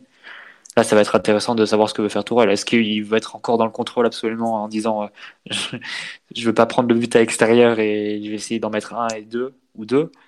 Ou bien il va vouloir enflammer le match et dire autant ne pas vouloir euh, se, autant ne pas être éliminé avec des regrets et voilà. Bon, Omar. Ça va être intéressant, on va dire où il passe le curseur. Omar, un dernier mot sur la, la suite, l'impact sur la suite. Tu vas, tu vas conclure en tant que vieux sage, un jeune sage si tu préfères. On t'entend pas, je crois, par contre. Donc c'est un échec terrible. C'est incroyable ce beat de fin. On vient de l'entendre respirer dans le micro il y a 5 secondes. Bah oui, mais je sais pas. Parle, Omar. Non, mais il parle, là, il doit être chez lui en train de réveiller ses gosses à cause de tout. Alors attends. bon, euh, Mathieu, tu veux rajouter quelque chose puisqu'on a perdu Omar euh? Absolument pas. bah, vous voyez cette fin, c'est à peu près. Vous attendiez un truc de ouf, et bah vous avez eu droit à une, une fin complètement bâclée. C'est ce que c'est la répétition du match d'hier. C'est formidable. Omar, tu es de retour? Oui, non? Toujours pas, mon grand. euh, Omar, rappelle-moi je mettrai le téléphone devant le micro. Non, non, c'était méthode de cauchemar, euh, t'en vas s'en passer. Bon, euh, Il sera de retour dans l'après-podcast. Hein, Exactement. en, tout euh, en, tout cas, on vous remercie pour votre fidélité. Vous étiez encore 550 à refaire ce Dortmund PSG, ma foi, pas très enthousiasmant pour notre, de notre côté parisien, mais bon, c'était comme ça, il fallait, il fallait quand même en parler. Euh, on vous souhaite une bonne nuit, vu l'heure qu'il est. On espère qu'on a répondu à toutes vos questions. J'ai pas beaucoup lu le live, je suis désolé, il y avait beaucoup de commentaires les uns les autres, mais enfin, vu les thèmes qui revenaient, je pense que ça a répondu à pas mal des interrogations malgré tout. On sera là lundi prochain, forcément, avec le débrief du beaucoup moins excitant PSG Bordeaux, mais bon, on fait ce qu'on a sous la main. Hein. Et donc, on vous dit à très bientôt, encore merci. Et voilà, bonne nuit tout le monde. Ciao. Salut à tous. Imagine the softest sheets you've ever felt. Now imagine them getting even softer over time. That's what you'll feel with Bowl and Branch's organic cotton sheets. In a recent customer survey, 96% replied that Bowl and Branch sheets get softer with every wash. Start getting your best night's sleep in these sheets that get softer and softer for years to come. Try their sheets with a 30-night guarantee. Plus, get 15% off your first order at bowlandbranch.com. Code BUTTERY. Exclusions apply. See site for details.